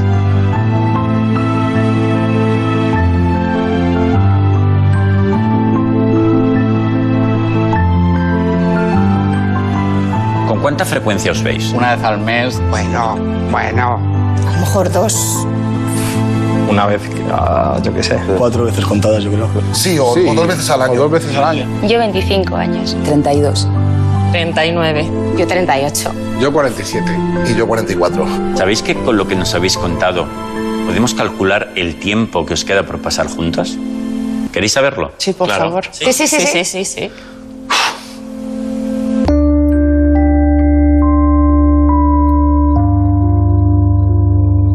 parece muy poco. Es poco, ¿eh? Eso es muy poco. Qué terrible, ¿no? Súper poco. Eso no es real. Eso está mal. No puede ser. No me imagino no volver a verle. Esperaba años, no, Sí. no días.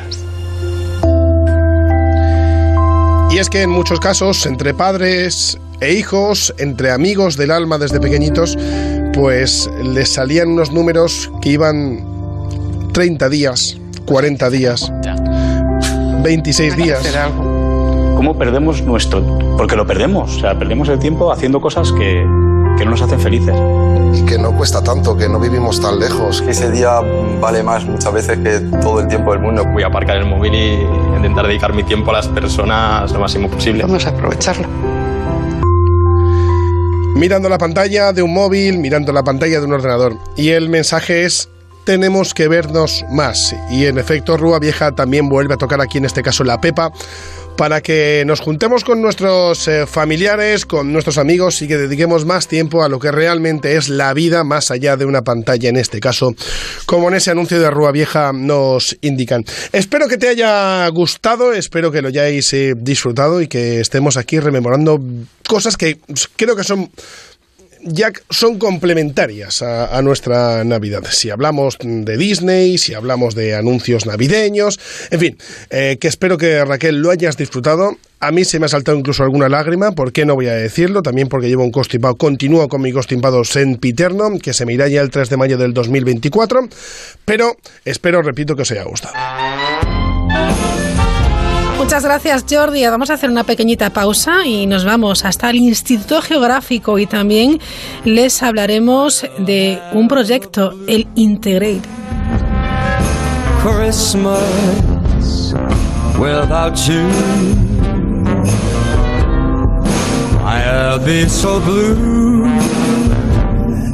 Just thinking about you. Decorations of red on a green Christmas tree won't be the same, dear, if you're not here with me. And when those blue or snowflakes are falling, that's when those blue memories start calling. You'll be doing alright with your Christmas of white, and I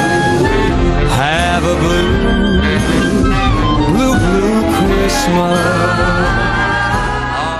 Si dices que con línea directa tienes un gran seguro a un gran precio, hasta una tribu del Amazonas te dice llegas tarde, pero en su idioma, claro. Todos lo saben. Línea directa. Siempre las mejores coberturas. Siempre el mejor precio. Garantizado. 902-123-322. Consulta condiciones en lineadirecta.com. Regalos con jojojo y precios. Dulces sueños a plena carga con Quifon. Carga ultra rápida mientras duermes. Publipunto.com, donde compra Papá Noel. ¡Jojojojo! Tú quieres ayudar a los demás. Pero, ¿qué puedes hacer? ¿Tocas algún instrumento? ¿Te gustan los niños? ¿Dominas algún deporte? ¿Ves? Con la app Haces Falta seguro que descubres un proyecto en el que sentirte útil. Bájatela y encuentra el voluntariado que más te necesita. Con Haces Falta, si quieres, pueden.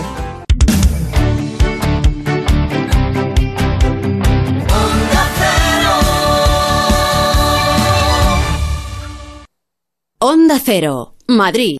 Déjame poner la estrella, por fin, por Sonrisas, reencuentros, abrazos y la emoción de una estrella. De siempre las patatas del abuelo.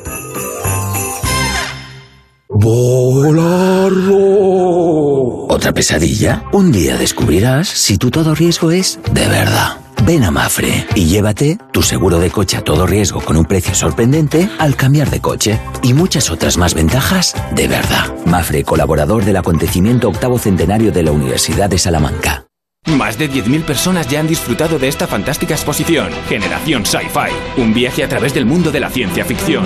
Una colección única, estatuas a tamaño real, objetos de rodaje y figuras vintage auténticas. Estas navidades no pierdas la oportunidad de vivir una experiencia brutal. Sala Azca Centro Comercial Moda Shopping. Entradas en generacionsci-fi.com.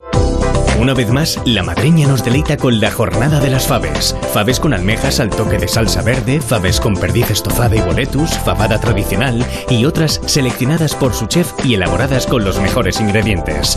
Ven a la madreña a probar este exquisito plato de cuchara asturiano. Calle del Bronce, Santa Lucrecia y Paseo de la Castellana 78. lamadrena.com ¿Cómo que a usted no le regalan nunca una cesta de Navidad? En Muebles Adama, por la compra de cualquier artículo de su folleto, le regalan una cesta de Navidad con jamón incluido. Muebles, colchones, sofás con los mejores precios de Madrid. Muebles Adama, General Ricardos 190, mueblesadama.com. Y dígale a Papá Noel que le traiga la cesta de Navidad de Muebles Adama. ¿Necesita conocer el valor oficial de su casa, finca, empresa o negocio? TIRSA, Sociedad de Tasaciones homologada por el Banco de España, especialistas en tasaciones de ámbito nacional. TIRSA. Llámenos al 91 540 0633 o visítenos en Jorge Juan 45. Presupuesto sin compromiso. Ahora en Carrefour y Carrefour.es ahórrate el IVA en todos los jamones ibéricos pieza, lotes de jamones y paletas. Solo hasta el 31 de diciembre. Descuento en cupón canjeable para tus próximas compras. Carrefour. Todos merecemos lo mejor. Si quieres adquirir un Opel en Madrid, Motor Aluche. Si necesitas el mejor servicio postventa Opel, Motor Aluche. Cuando pienses en Opel, piensa en Motor Aluche, donde está la tecnología alemana. Visítanos en la calle Higueras 3335 junto al kilómetro 4 de la Nacional 5 o en la web motoraluche.com. Hola, ¿es la Escuela de Sanidad? Vengo a informarme. Bienvenida a Forma Emplean. Sígueme. Aquí se imparte el certificado de atención sociosanitaria. ¿Y con este título encuentro trabajo? Todos nuestros alumnos están contratados. ¿Ah, sí? Diariamente recibimos ofertas en nuestra agencia de colocación. Quiero trabajar, me encanta. Forma Emplean, tu formación para el empleo. 91 563 23 51, calle Cartagena 70. Oye, Lourdes, ¿tú tienes alarma? Sí, la de Securitas Direct. ¿Y qué tal? Es que queremos ponernos una alarma en casa antes de irnos de vacaciones. Ah, yo estoy muy contenta. Te quitas de un montón de problemas. Además, que también nos la pusimos antes de irnos de vacaciones y te vas tranquila. Protege lo que más importa con Securitas Direct, la compañía que protege tu hogar los 365 días del año. Llama ahora al 945 45 45 o calcula online en securitasdirect.es. Recuerda 945 45 45. Hay una carretera que une Nueva York con Sevilla. 42 kilómetros que te llevarán más lejos que nunca. Porque con New Balance, si corres el Zurich Maratón de Sevilla, puedes cumplir tu sueño como corredor. Participar en el Maratón de la Gran Manzana. Entra en zurichmaratonsevilla.es y entérate de todo. Muchos no consiguen trabajo porque no tienen experiencia, pero no tienen experiencia porque no tienen trabajo. Romper ese círculo depende de ti. Los empleos actuales demandan perfiles con las aptitudes que da la formación profesional. Descubre la FP de una forma divertida y original. Fundación A3 Media y Fundación Mafre te presentan La Familia Pérez, una serie basada en un reality único. La que vamos a liar. Búscala en tu A3 Player y en la web descubrelafp.org. Descubre lo que hay tras la mirilla con Raquel Sánchez. El Instituto Geográfico Nacional, dependiente del Ministerio de Fomento, ha renovado su visualizador de naturaleza, cultura y ocio en un único mapa podemos conocer, podemos obtener datos de vías verdes, parques nacionales, albergues juveniles, entre otros muchos elementos. Emilio López Romero, ¿qué tal? Muy buenas noches. Hola, buenas noches. Emilio es eh, director del Centro Nacional de Información Geográfica. La verdad es que es una herramienta muy valiosa, muy útil, ¿no? Eh, pues efectivamente, la, la, idea es proporcionar a nuestros ciudadanos un, una herramienta eh, gráfica uh -huh. y sencilla eh, para poder obtener información cultural y, y de ocio mm, de fuentes oficiales de, de todo nuestro territorio cómo se ha elaborado y sobre todo cómo, cómo nace esta idea de, de, de, realizar en un primer momento este visualizador de naturaleza, ocio y cultura?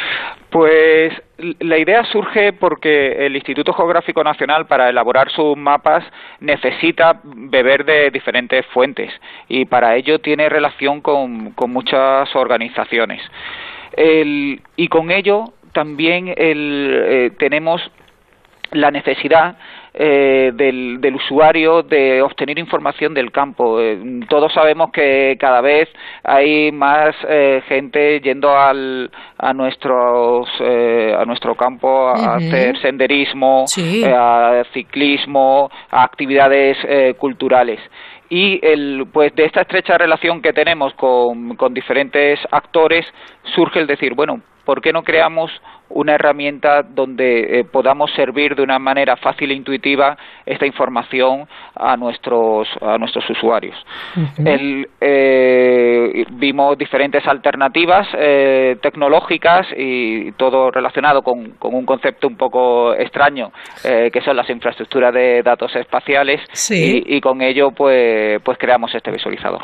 Habéis empleado una tecnología concreta para, para desarrollarlo, ¿no? Eh, finalmente eh, con la, con la eh, tecnología de la empresa ERRI, que es la, la, líder del mercado, pues nos ofreció una herramienta que, que tenía todas las funcionalidades que, que necesitábamos.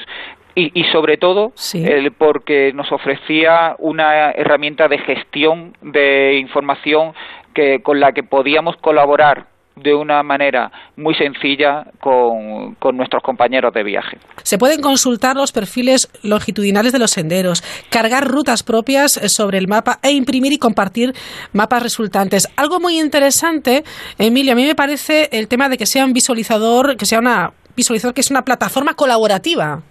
Eh, efectivamente, la, la, idea es que, el, claro, el, Instituto Geográfico no puede el, mantener toda esta información. Pensad que tenemos eh, los caminos de Santiago, los senderos del Ministerio de, Agricultura, eh, Medio Ambiente y Alimentación, tenemos información de las rutas del, del CID, de la Federación Española de Deporte, Montaña y, Escalada. Entonces, mantener toda esa información es, es imposible y además no es el objetivo del, Instituto Geográfico. La idea es que nosotros damos acceso a esa información y luego mediante enlaces, una, el, pues se accede, eh, por ejemplo, si estamos visitando un, un tramo del Camino de Santiago y queremos mayor información, sirve como punto de acceso a, la página de la Federación eh, Española de Amigos del Camino de Santiago. así que la, forma de colaboración eh, es ellos tienen la capacidad de ir actualizando la, información. Y otro detalle muy importante es que no solo el, este visualizador se puede utilizar tal cual en la página web, sino que ellos pueden incrustarlo en sus propias páginas y adaptarlo a su información. Vale. Hemos hablado de pues eh, Camino de Santiago, senderos, también parques nacionales, pero también tenemos información en el terreno del ocio, de los paradores, de los albergues, de la previsión meteorológica, que es muy interesante, y también incluso de, de vídeos de Radio y Televisión Española, interés cultural geolocalizados. Eh, pues sí, efectivamente, eh, todo lo que eh, es información oficial y, queda mucho más sobre naturaleza, cultura y ocio, la, idea es aglutinarla en, esta plataforma. Y algo muy importante, el que, y es que toda la información que ofrece el Instituto Geográfico Nacional es posible descargarla y utilizarla de manera libre y gratuita. ¿Y es compatible con todos los navegadores? El, eso intentamos. Eh, a veces es difícil porque la tecnología cambia, tenemos nuevos navegadores, nuevas versiones, nuevos sí, pero sistemas en los principales supongo que sí, ¿no? ¿El qué, perdón? En los principales navegadores supongo que sí. A, día de hoy está, y además es un proyecto eh, que, que continuo y soportado en el tiempo, con lo cual iremos adaptándonos y en alguna nueva versión de un navegador no funciona, lo, lo arreglaremos rápidamente. ¿En español y en inglés también? Sí, en inglés también eh, eh, está disponible. Las personas que quieran acceder como usuarios, eh, ¿a dónde tienen que dirigirse? ¿Cómo tienen que, hacer? Pues lo más fácil es dirigirse a la página del, del Instituto Geográfico Nacional, que es www.ign.es y desde la página principal hay un enlace al, a Naturaleza, Cultura y Ocio. Y a partir de ahí también aquellos eh, actores que puedan ir aportando, ir actualizando, también pueden hacerlo a través de esa plataforma colaborativa, ¿no? Eh, efectivamente, y, y, se actualizan su información a través de los enlaces que proporciona el propio visualizador, la, eh, estará actualizado al momento. Muy bien, pues Emilio López Romero, director de este Centro Nacional de Información Geográfica, gracias por atendernos y feliz Navidad, por supuesto. Pues igualmente, y, muchas gracias por vuestro interés. Un placer, adiós. Hasta luego.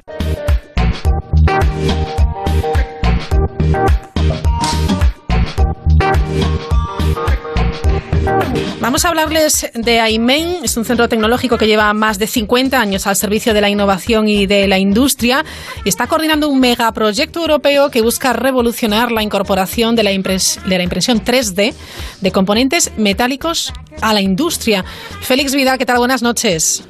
Hola, ¿qué tal? Buenas noches. Félix es el coordinador de este proyecto Integrade eh, en AIMEN. Eh, ¿En qué consiste este proyecto exactamente, Félix? Pues sí, el proyecto es bueno, un proyecto muy importante a nivel europeo, eh, cuyo objetivo es intentar desplegar la tecnología de fabricación aditiva en usuarios finales, prácticamente a nivel casi casi industrial, en condiciones reales de fabricación. Entonces, eh, para conseguir todo esto, pues el objetivo al final es eh, trabajar en reforzar toda la parte de tecnología, en hacerla más robusta, en que eh, tengamos una calidad que sea aceptable durante la fabricación en un proceso productivo. Y el objetivo es llevar a eh, una validación, al final un despliegue de estas tecnologías en cinco usuarios finales, al menos a nivel primordial o como primer paso. Y luego también tenemos como objetivo el crear una red más ligado aquí pues a centros tecnológicos, universidades, que hagan como un primer paso para ayudar a, otras empresas, fundamentalmente pymes, en los pasos de la adopción de la tecnología de fabricación aditiva metálica, eh, pues en, procesos industriales. Entonces, bueno, esos es como los dos objetivos en los que estamos inmersos ahora mismo. Cuando eh, hablas, Félix, permíteme que te tutee, de fabricación aditiva, ¿qué significa exactamente? Pues la fabricación aditiva es eh, un nuevo, una nueva forma de, procesar materiales eh, que consiste, pues, en vez de trabajar, pues hasta ahora se venía trabajando, pues, desbastando material, trabajando en técnicas de mecanizado, etcétera, hasta conseguir la forma. Pues en este caso sería como una especie de impresión con metal fundido, en esta vez, en este caso a través de, una ayuda de láser, eh, que iría sobre montado sobre un sistema de posicionamiento, un robot, etcétera, con unas trayectorias prefijadas para dibujar en 3D esa forma, ese producto que queremos al final fabricar. ¿Qué tipo de productos están fabricando? Para hacerlo un poco más visual y que la gente nos, nos entienda. ¿Y para qué sectores? Porque estamos hablando, por ejemplo, del sector eh, automoción, construcción civil, también aeronáutico, ¿no? Sí. Eh, nosotros el objetivo es hacer como una base común de tecnología eh, que vamos a desplegar en cinco casos de uso, ¿no? Esos cinco casos de uso representan eh, pues una variedad que al final es representativa pues del entorno europeo, del entorno industrial también nacional en España o gallego en, en Galicia, ¿vale? Sí que sería pues grandes empresas, en este caso tendríamos a GKN Aerospace de Suecia, que lo que busca es fabricar componentes de motores eh, de aviación. Luego otra gran empresa sería ArcelorMittal, que está en Asturias, en donde busca eh, intentar desplegar esta tecnología para el sector de acero. Eh, luego tenemos una empresa muy muy pequeña que es holandesa, que se llama MX3D, que bueno es relativamente famosa porque acaba de imprimir un puente entero para un canal de Ámsterdam por fabricación aditiva metálica. Y aquí vamos a trabajar también en componentes ligados con la construcción civil, con nudos, etcétera, eh, con optimización del diseño, haciendo un trabajo pues de aligeramiento de piezas, etcétera. Es una de las ventajas que permite aportar la fabricación aditiva. Y luego tenemos dos empresas que son pequeñas pymes, pero de tamaño medio, de 200 empleados más o menos, eh, que están enfocadas en trabajar en, en fabricación de moldes, uno de ellos para el sector de automoción y el otro para aeronáutica. Entonces, bueno, al final cubrimos bastante diversidad, tanto en aplicaciones como en tipología de empresa, como en casos de uso. A través de la fabricación aditiva, el residuo de materia prima será prácticamente cero. Eh, es más reducido, bastante más reducido. Eh, por ejemplo, un caso muy muy fácil de ver es aeronáutico. En aeronáutico, eh, el desperdicio de material que tienen normalmente está en determinadas piezas, pero bueno, por encima del 60-70%. ¿Vale? Con las técnicas convencionales. Eh, aquí es justo lo opuesto, ¿vale? Pues el desperdicio de material, pues andamos en el orden del 10 o 20%, claro. Entonces estamos en el otro lado de la balanza, ¿no? Entonces esa es una de las de los puntos que hacen atractivo, pues la adopción de esta tecnología en aeronáutico, que es uno de los sectores que está apostando más eh, por la adopción de fabricación aditiva en sus, en sus procesos productivos. Fenómeno. Menos residuos y hay dos características también, Félix Vidal, para tener en cuenta en esto de la impresión 3D eh, para componentes metálicos aplicados a la industria y es el tema de la fiabilidad en los procesos de fabricación y también la velocidad de producción que puede aumentar. Sí, eh, sobre todo lo segundo, el trabajar en un al final en un modelo de impresión 3D, eh, lo que te permite es eh, reducir muchísimo todas las fases que hay de diseño, ingeniería, etcétera, de, para desarrollar un producto. Eh, y te permite pues al final pues o, lanzar al final un plano 3D a una empresa para que te lo fabrique en tu área o, trabajar incluso desde el diseño ya fabricando un primer prototipo prácticamente en casi tiempo real entre comillas de forma que ya puedas ir analizando pues eh, la geometría, las prestaciones, etcétera, ¿no? Entonces ahí ahorras mucho, mucho, mucho pues de logística, de tiempos de ingeniería, etcétera, y, bueno, es otra de las ventajas que puede aportar. Impresionante. Bueno, eh, AIMEN, Centro Tecnológico, tiene su sede en Galicia, concretamente en Oporriño, en la provincia de Pontevedra. Muchísimas gracias y enhorabuena. Muy bien, muchas gracias. Un saludo. Asómate a la mirilla en Onda Cero.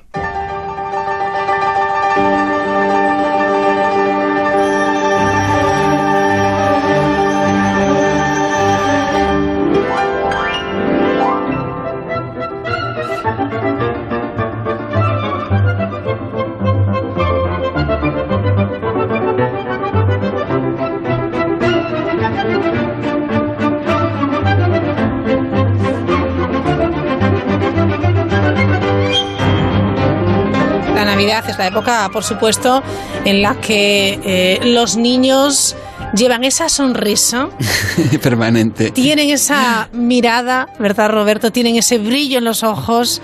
Que claro, tenemos que hablar de los niños también eh, en Instinto Clásico. Roberto Relova, muy buenas noches de nuevo. muy buenas noches, Raquel. Bueno, empezamos. Esto que estamos escuchando, cuéntanos qué es exactamente. El famosísimo Carnaval de los Animales, dirigidos eh, por Simon Rattle, la Filarmónica de Berlín, en un concierto al aire libre, y las hermanas, famosísimas niñas prodigio en su época, luego jóvenes prodigio, maduras prodigio, siguen siendo prodigio, Katia y María Labec. Las famosas hermanas Labec, maravillosas pianistas en esta obra de Sansen, El Carnaval de los Animales. Fantástico, ¿eh? Fantástico. Este es otro de los repertorios que se tienen que escuchar en estas épocas navideñas, en las que los niños, bueno, pues participan eh, de, muchas actividades musicales, cuentos, historias, óperas, etcétera. Y de nuevo, pues los, las capitales se llevan, europeas se llevan, y norteamericana, en este caso Washington, Nueva York, San Francisco, las eh, digo capitales eh, culturalmente hablando, se llevan la palma en, este sentido. Pues debemos tomar nota también en nuestro país, no solamente en lugares como en ciudades importantes, sino que hay que ir abriendo. Abriendo, yo creo que sí. hay muchas ciudades y, mucho público eh, y, yo creo que mucha demanda empieza a haberla ya de este tipo de actividades también en, Navidad, no cosas puntuales, sino que aprovechar pues la, la época de vacaciones de los niños para ofrecerles espectáculos de calidad. De calidad. Los niños no son tontos, son los más listos y más inteligentes que los mayores y saben muy bien qué es lo que les gusta. Eh, yo creo que, bueno, eh, esto, eh, estos conciertos, como escuchábamos al de Simon Rattle en Berlín, son excusas para, para que los niños se vayan introduciendo en el campo de la, de, la música sinfónica, de la música vocal, con la historia de que hay una ópera, pero hay una historia como El Carnaval de los Animales, un cuento, etcétera. Bueno, ¿quién, ¿quién no ha podido dejar de olvidar desde niño hasta hoy pues una imagen preciosa de una película como la de Walt Disney, eh, Fantasía. Hombre, maravillosa. En la que el ratón Mickey baila con la escoba.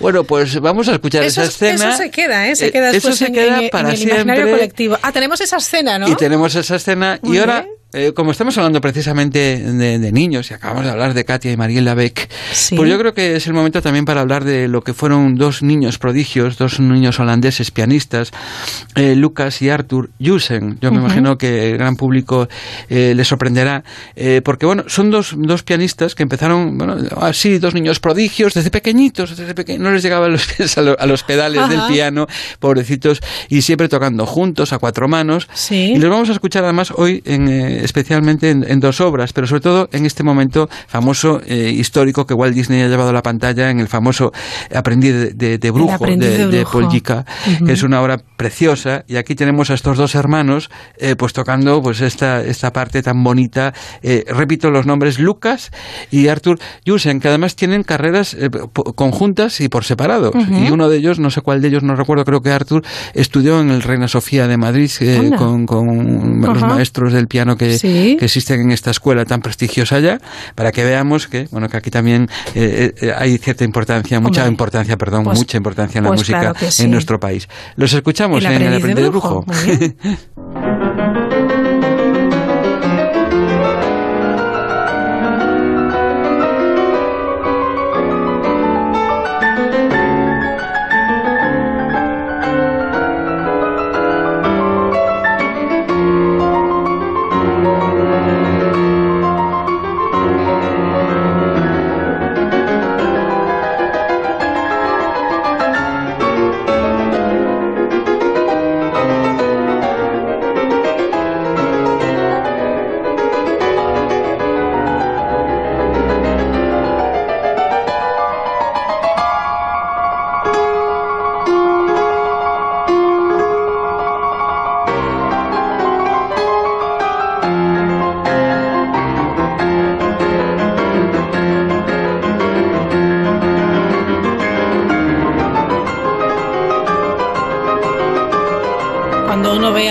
a Johnson, es que parecen un espejo además.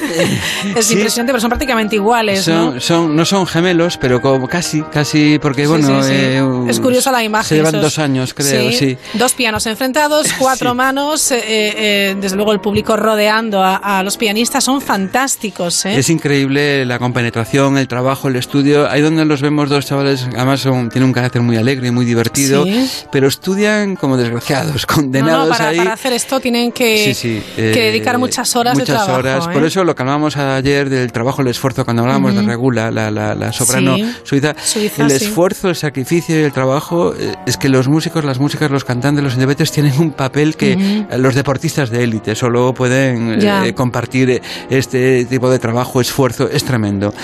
Y claro, es que está, el mundo está enamorado de estos, de estos dos jóvenes, porque deben de tener 16 o 17 años en este momento, me parece. Lucas y Arthur, ¿vale? Holandeses. Pues esto vamos a escucharlo precisamente en, el, eh, en la peli de Walt Disney. Sí, evidentemente es el tema famoso del, aprendiz de, de, Brujo. Eh, fijaros que, fijaros, perdón, estaba pensando en, que se fijen nuestros oyentes que lo siguiente que vamos a escuchar, lo que lo vamos hace un momento. Bueno, quería decir que al final nos vamos a, a, despedir del programa eh, con otros dos pianistas, los hermanos Lucas y Arthur, más otros dos. Pero ah, vale. Ahora vamos a hablar de una ópera por excelencia en, en todos los países eh, centroeuropeos, eh, Alemania, Polonia. Bueno, hay una ópera que es emblemática de la Navidad, porque es un cuento, el famoso cuento que todo el mundo conocemos, además se puso muy de moda con la película hace dos o tres años, Hansel y Gretel. Hansel y Gretel, bueno, y hay una ópera de Emre bueno, Humperdinck, caramba, que sí es muy fácil de decirlo, lo que pasa es que uno hay que bueno, fijarse es no, es tan, no es tan fácil. no es tan fácil. Humperdinck es un, bueno, vamos a escuchar nada más dos, un momento muy, muy alegre, muy divertido, de estos dos hermanos que son raptados, que por cierto son interpretados por dos chicas, siempre son por mezzo y soprano, y aquí los vamos a escuchar, ya verás, una un dúo muy divertido, de este Hansel y Gretel, un acto, el dúo del primer acto. Vamos a escucharlos. Your foot you tap, tap, tap, with your hands go clup, clup, clup, one foot in, one foot up, head and turn about. With your foot you tap, tap, tap, with your hands you clap, clap, clap, one foot in, one foot out, oh, boom, and turn about. Brother, you have learnt it well, dancing breaks the gremlin smell. Once the boy gets down to school, maybe he's not such a fool. Your head go nick, nick, nick. Make your fingers go click, click, click. One foot in, one foot out. Take a and turn about. Make your head go nick, nick, nick. Make your fingers go tick, tick, tick. One foot in, one foot out. Go and turn about. Dance a nimble, dance a neat. Make a twinkle from your feet. When two children join together, they are more than twice as. Qué divertido. Muy divertido. Es una ópera muy, muy alegre. Bueno, al menos la parte más dramática en la que es raptado por, por la mm. bruja, que es un señor, no es una bruja, pero lo hace un intérprete masculino.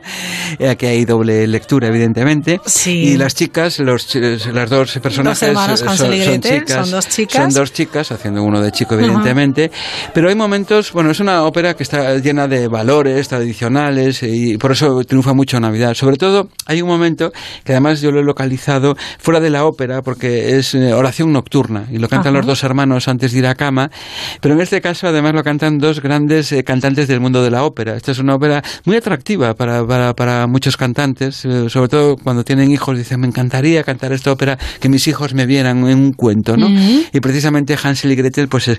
Y este es un, un dúo que, bueno, marca época, marca tendencia en su momento, porque es muy lírico, muy expresivo y va a marcar unas grandísimas influencias en compositores, por ejemplo, como Richard Strauss.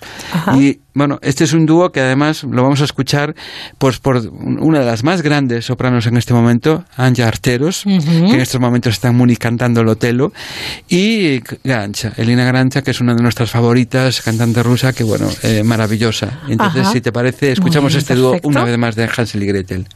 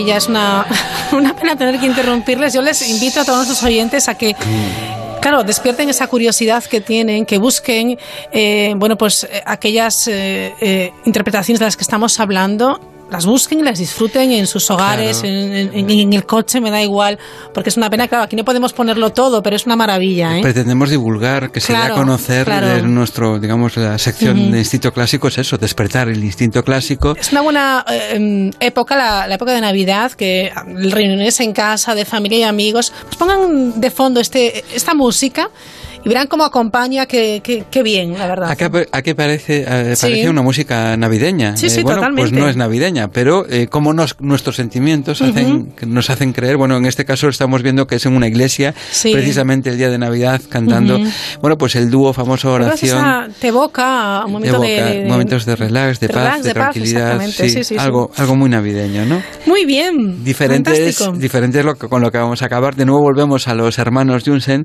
pero esta vez además acompañados de dos grandes maestros, Gavriluk y von Eckerstein, y Lucas y Arthur, evidentemente, en una famosa marcha eh, de Albert Lavignac. Esto me sale muy bien porque yo soy de los de francés. muy bien. Entonces, eh, bueno, pues esto es una muy, muy, una música muy alegre, muy típica que se hace, estas famosas galup, estas marchas, se hacen muy típicas en los cabarets, en, el tema del can-can, en el tema de los grandes, bueno, opereta francesa. terminamos con mucho ritmo, entonces. Yo creo que sí, y ah, virtuosísimo, además, virtuosístico, perdón.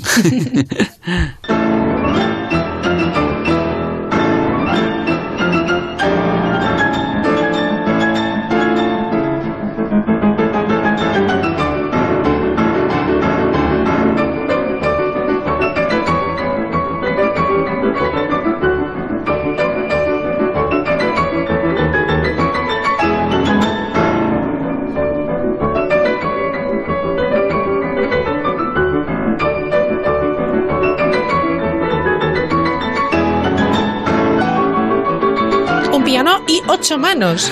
Es ocho que no sé cómo manos. Cabe, no sé cómo cabe en ese teclado. Es impresionante, ¿eh? Maravilloso. Eh, esto, bueno, estos hermanos pianistas, bueno, es una maravilla. Yo les recomiendo que lo busquen en internet porque los verán de pequeñitos, pequeñitos, rubitos los dos, gorditos, pequeñitos, querubines, ¿eh? querubines totales. Eh, pero de verdad que son personas muy simpáticas, muy alegres, bueno. Pero arrancan los aplausos, no me extraña. El público se derrite. Es que de verdad, además son personas, chavales, muy de, hoy en día, nada, nada divos, se entregan a lo que hacen. Bueno. Disfrutan a tope y hacen disfrutar al público, que es de lo que se trata. Y de eso ¿eh? se trata. Llegar, como, llegar. Como hacemos Raquel Sánchez y Roberto Rolova con la ayuda de Ángel. o eso se intenta. O eso, intentamos en estas fechas, siempre lo intentamos, ¿no? Pues mañana habrá más. Mañana, día 28, Día de los Inocentes. Mañana gastaremos alguna broma, ya lo digo hoy. Eres muy capaz, ¿eh? Eres muy capaz. bueno, bueno. Ya veremos. No te creas, me corto un poco. Ya, ya. mañana más, Roberto. Muchísimas gracias. A ti, Raquel Sánchez. gracias, gracias.